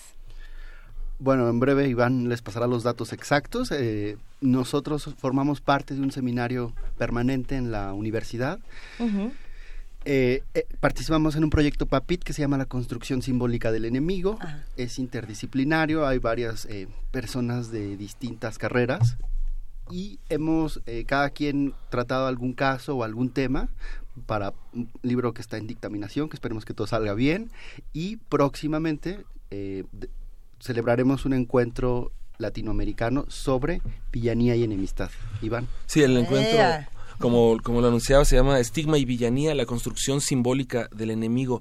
Y como es tan amplia, tan, tan amplia la gama de posibles o potenciales enemigos, el enemigo no solo es el, el enemigo político, ¿no? O el enemigo en la dimensión geopolítica de la comprensión de lo real, sino que puede ser también el mutilado, el otro, el dealer, el homosexual, el mapuche, el indígena, y entonces la gama es muy amplia. En el, en el encuentro vamos a discutir desde, desde un nivel de abstracción muy alto, digamos conceptual, fenomenológico, pero también hasta una cuestión muy de la cotidianidad, muy de la ciudad, muy del campo, pero de la vida, de la vida inmediata, ¿no? Cómo nos relacionamos con el otro, cómo se estigmatiza al otro, cuál es la función de la estigmatización del otro, qué repercusiones tiene colectivamente ese otro constituido por fuera de sí mismo como enemigo. Entonces los arquetipos son muchos y son muchas las propuestas. Va a ser una discusión muy muy rica, muy crítica, los queremos invitar de todo corazón y eso es producto de un trabajo de muchas, muchas, muchas horas de discusión.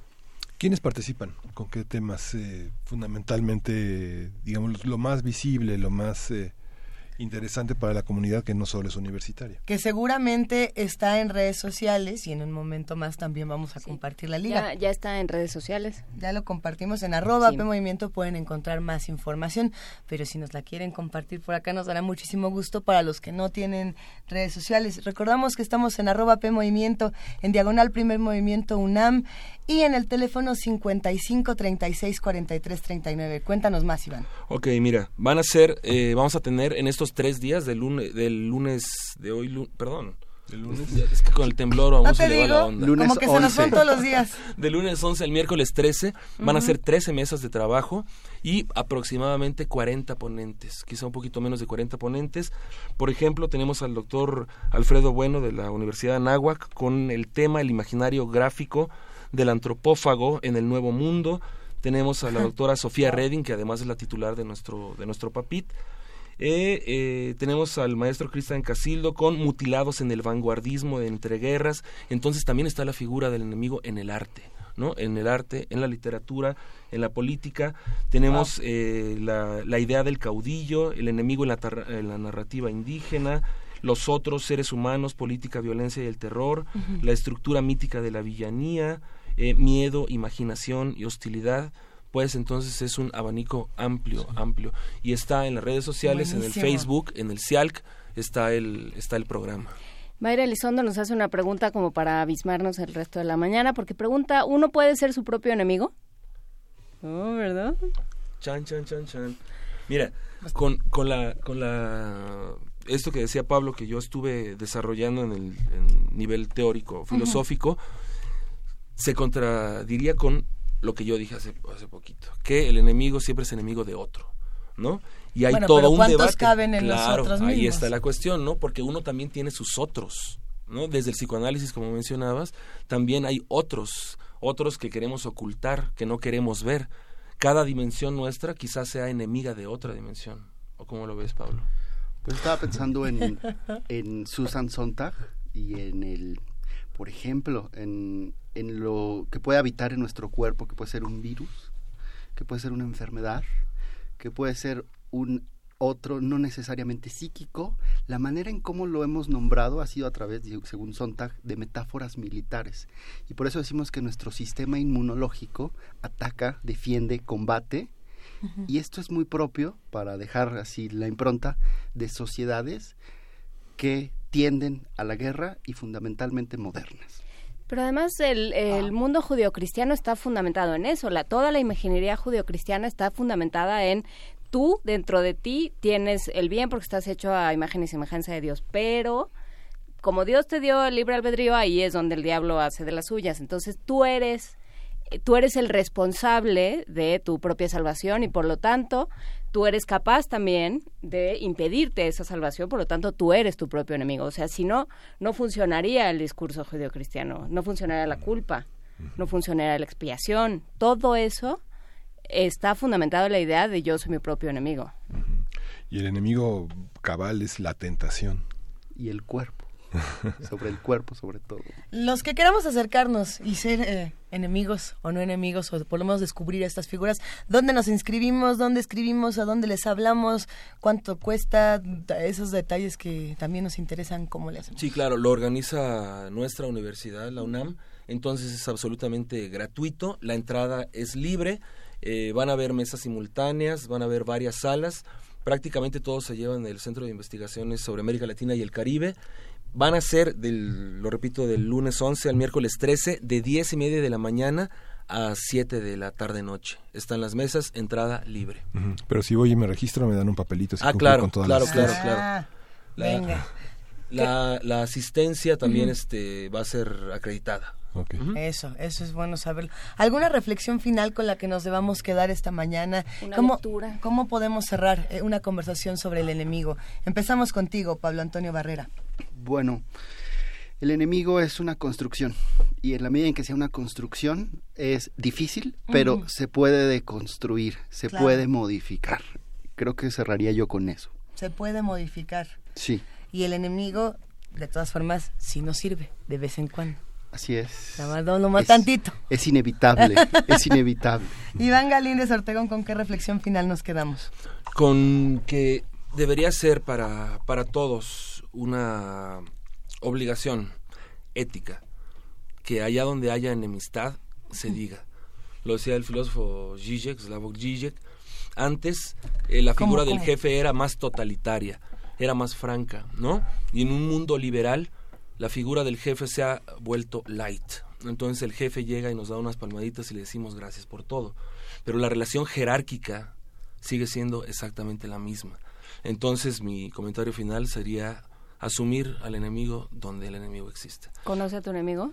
Así, como a ti mismo, más que a ti mismo. Es que yo iba a decir la frase así del barrio de, ahora sí que canta el tiro, ¿no? O sea, si te cae mal, dilo. Mantén cerca a tus amigos, pero más cerca a tus enemigos. Órale. Así es. Buena reflexión. ¿Quiénes van a, tener estas reflexiones desde redes sociales? Escríbanos, estamos leyendo todos sus comentarios. Si nos quieren cantar un tiro, aquí, aquí estamos. Les mandamos un abrazo. Mil gracias, Pablo Antonio Barrera, Iván Galíndez Ortegón. Al contrario. Es un verdadero placer, ya compartimos todo en redes para seguir Muchas haciendo... Gracias una, un último, una última invitación. Entre las mesas, digamos, en receso, va, viene un artista visual colombiano que es Iván Rickelman, ah. y él va a tener un ejercicio de intervención de arte en, Ciudad Universitaria, claro, intervención hasta donde sea permitido porque es patrimonio de la humanidad, pero la gente que asista al taller, que va a ser a las 4 afuera del CIALC, está invitada a asistir, pero de forma participante. Ay, buenísimo. El que está en la Torre 2 de Humanidades. Así es. Hay que decirlo también. Pues muchísimas gracias, eh, Pablo, a Iván Galíndez Ortegón y Pablo Antonio Barrera Alvarado. Muchas gracias por estar con nosotros. Saludos al CIALC, saludos a la Facultad de Filosofía y Letras. Muchas gracias. Gracias. pues que les vaya muy bien en este coloquio de eh, la construcción simbólica del enemigo. Muchísimas gracias. Estuvo re buena esta conversación. ¿Qué escuchamos, Miguel Ángel? Vamos a escuchar por esta solicitud de Tania y Rod, de Silvio Rodríguez, El Necio. Para no hacer de mí cono pedazos, para salvarme entre únicos e impares, para cederme lugar en su parnaso, para darme un rinconcito en sus altares. Me vienen a convidar a arrepentirme, me vienen a convidar a que no pierda. Me vienen a convidar a indefinirme. Me vienen a convidar a tanta mierda. Yo no sé lo que es el destino. Caminando fui lo que fui. Haya Dios que será divino. Yo me muero como viví. Yo me muero como viví. Yo me muero como viví.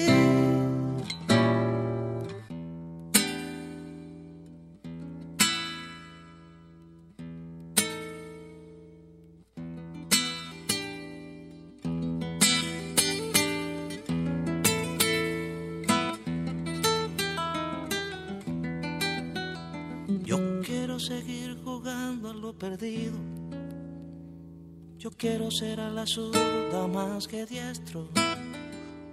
Yo quiero hacer un congreso del unido.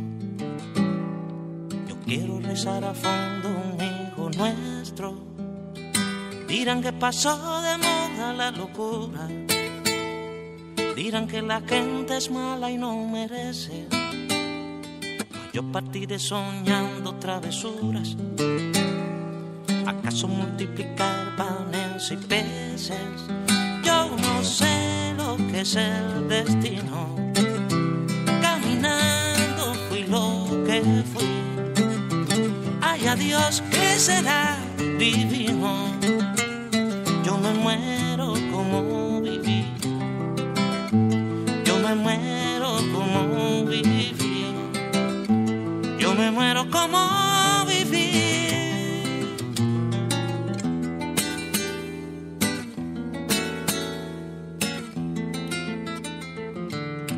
Yo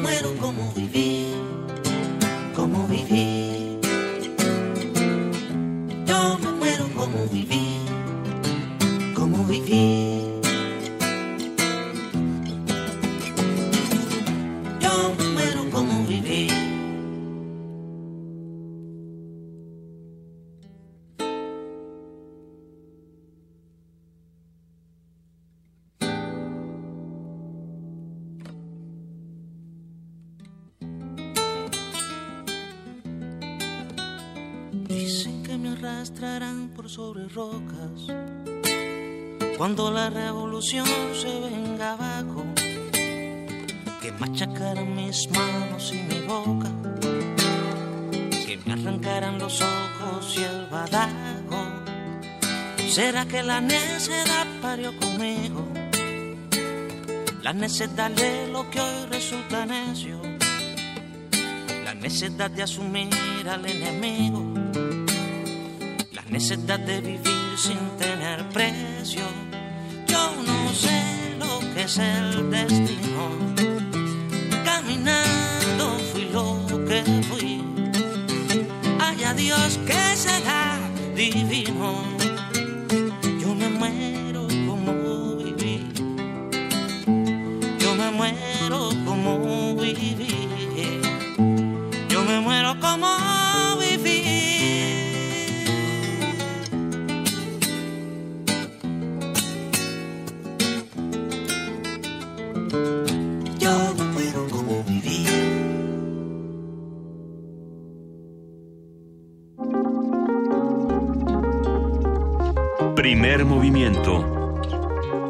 Hacemos comunidad.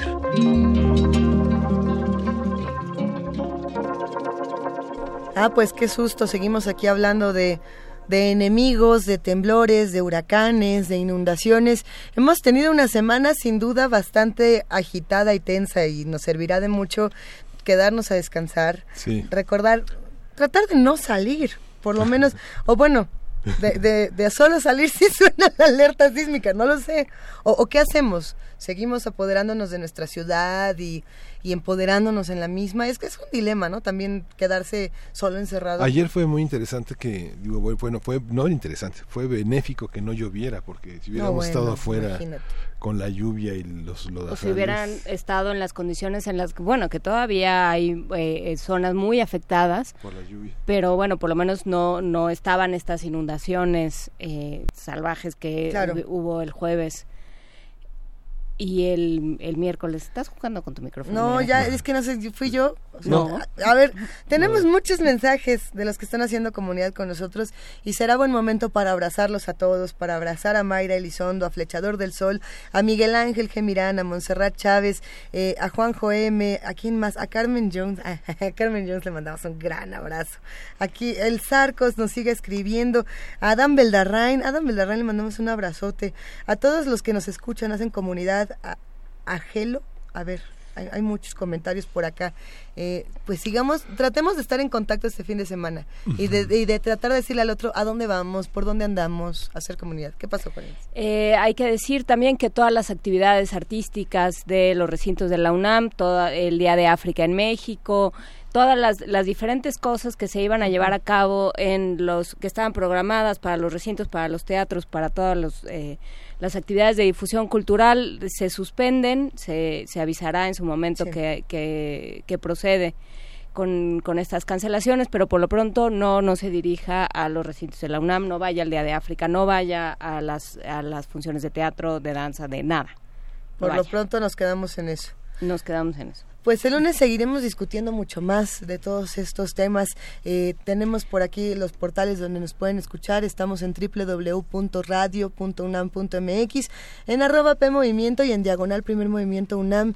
Que por cierto hay que decir que tenemos muchas producciones en radio.unam.mx y que ahora que próximamente vamos a estar en TV UNAM y que nos da muchísimo gusto, pues también estaremos compartiendo contenidos de tv.unam.mx y estaremos tratando de, de- de jugar con los contenidos que nos ofrece la universidad, que son muchísimos. Sí. No solamente Radio UNAM y TV UNAM están eh, reinventándose, también por ahí la revista de la universidad tiene mucho que contarnos y así tendremos más, más cosas que decir, más regalos que dar, más boletos que ofrecer. Hablando de regalos que dar, Luisa Iglesias, tenemos dos, eh, dos ejemplares de Recolección a Mediodía de Ernesto Mejía Sánchez, este poemario del cual leímos un be- brevísimo fragmento, pero tiene muchísimo más, tiene un ep- epílogo, un par de epílogos. eh, uno de Marco Antonio Campos, este poeta y pensador mexicano, y otro de Francisco Hernández, vale, ya, ya con eso vale la pena, pero por supuesto todo el, el poemario.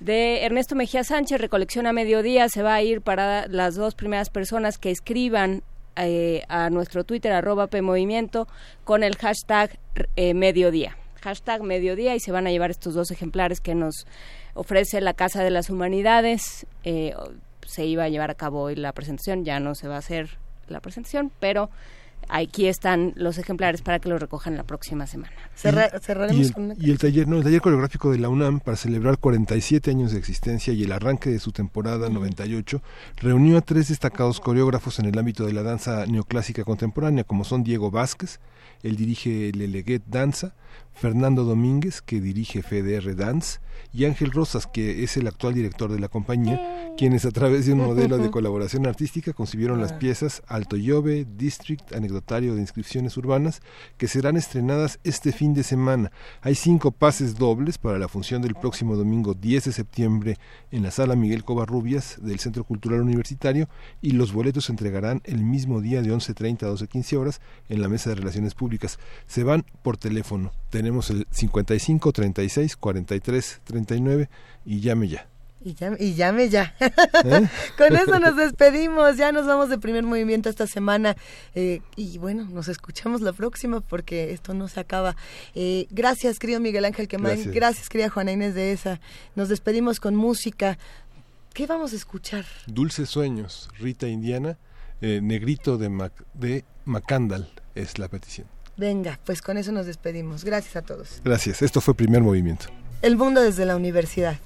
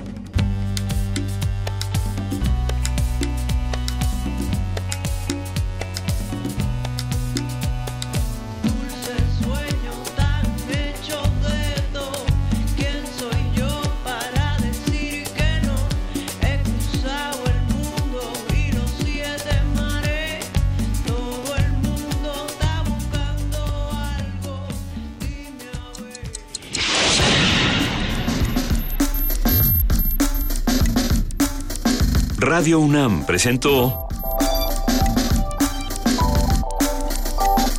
Primer Movimiento. El mundo desde la universidad.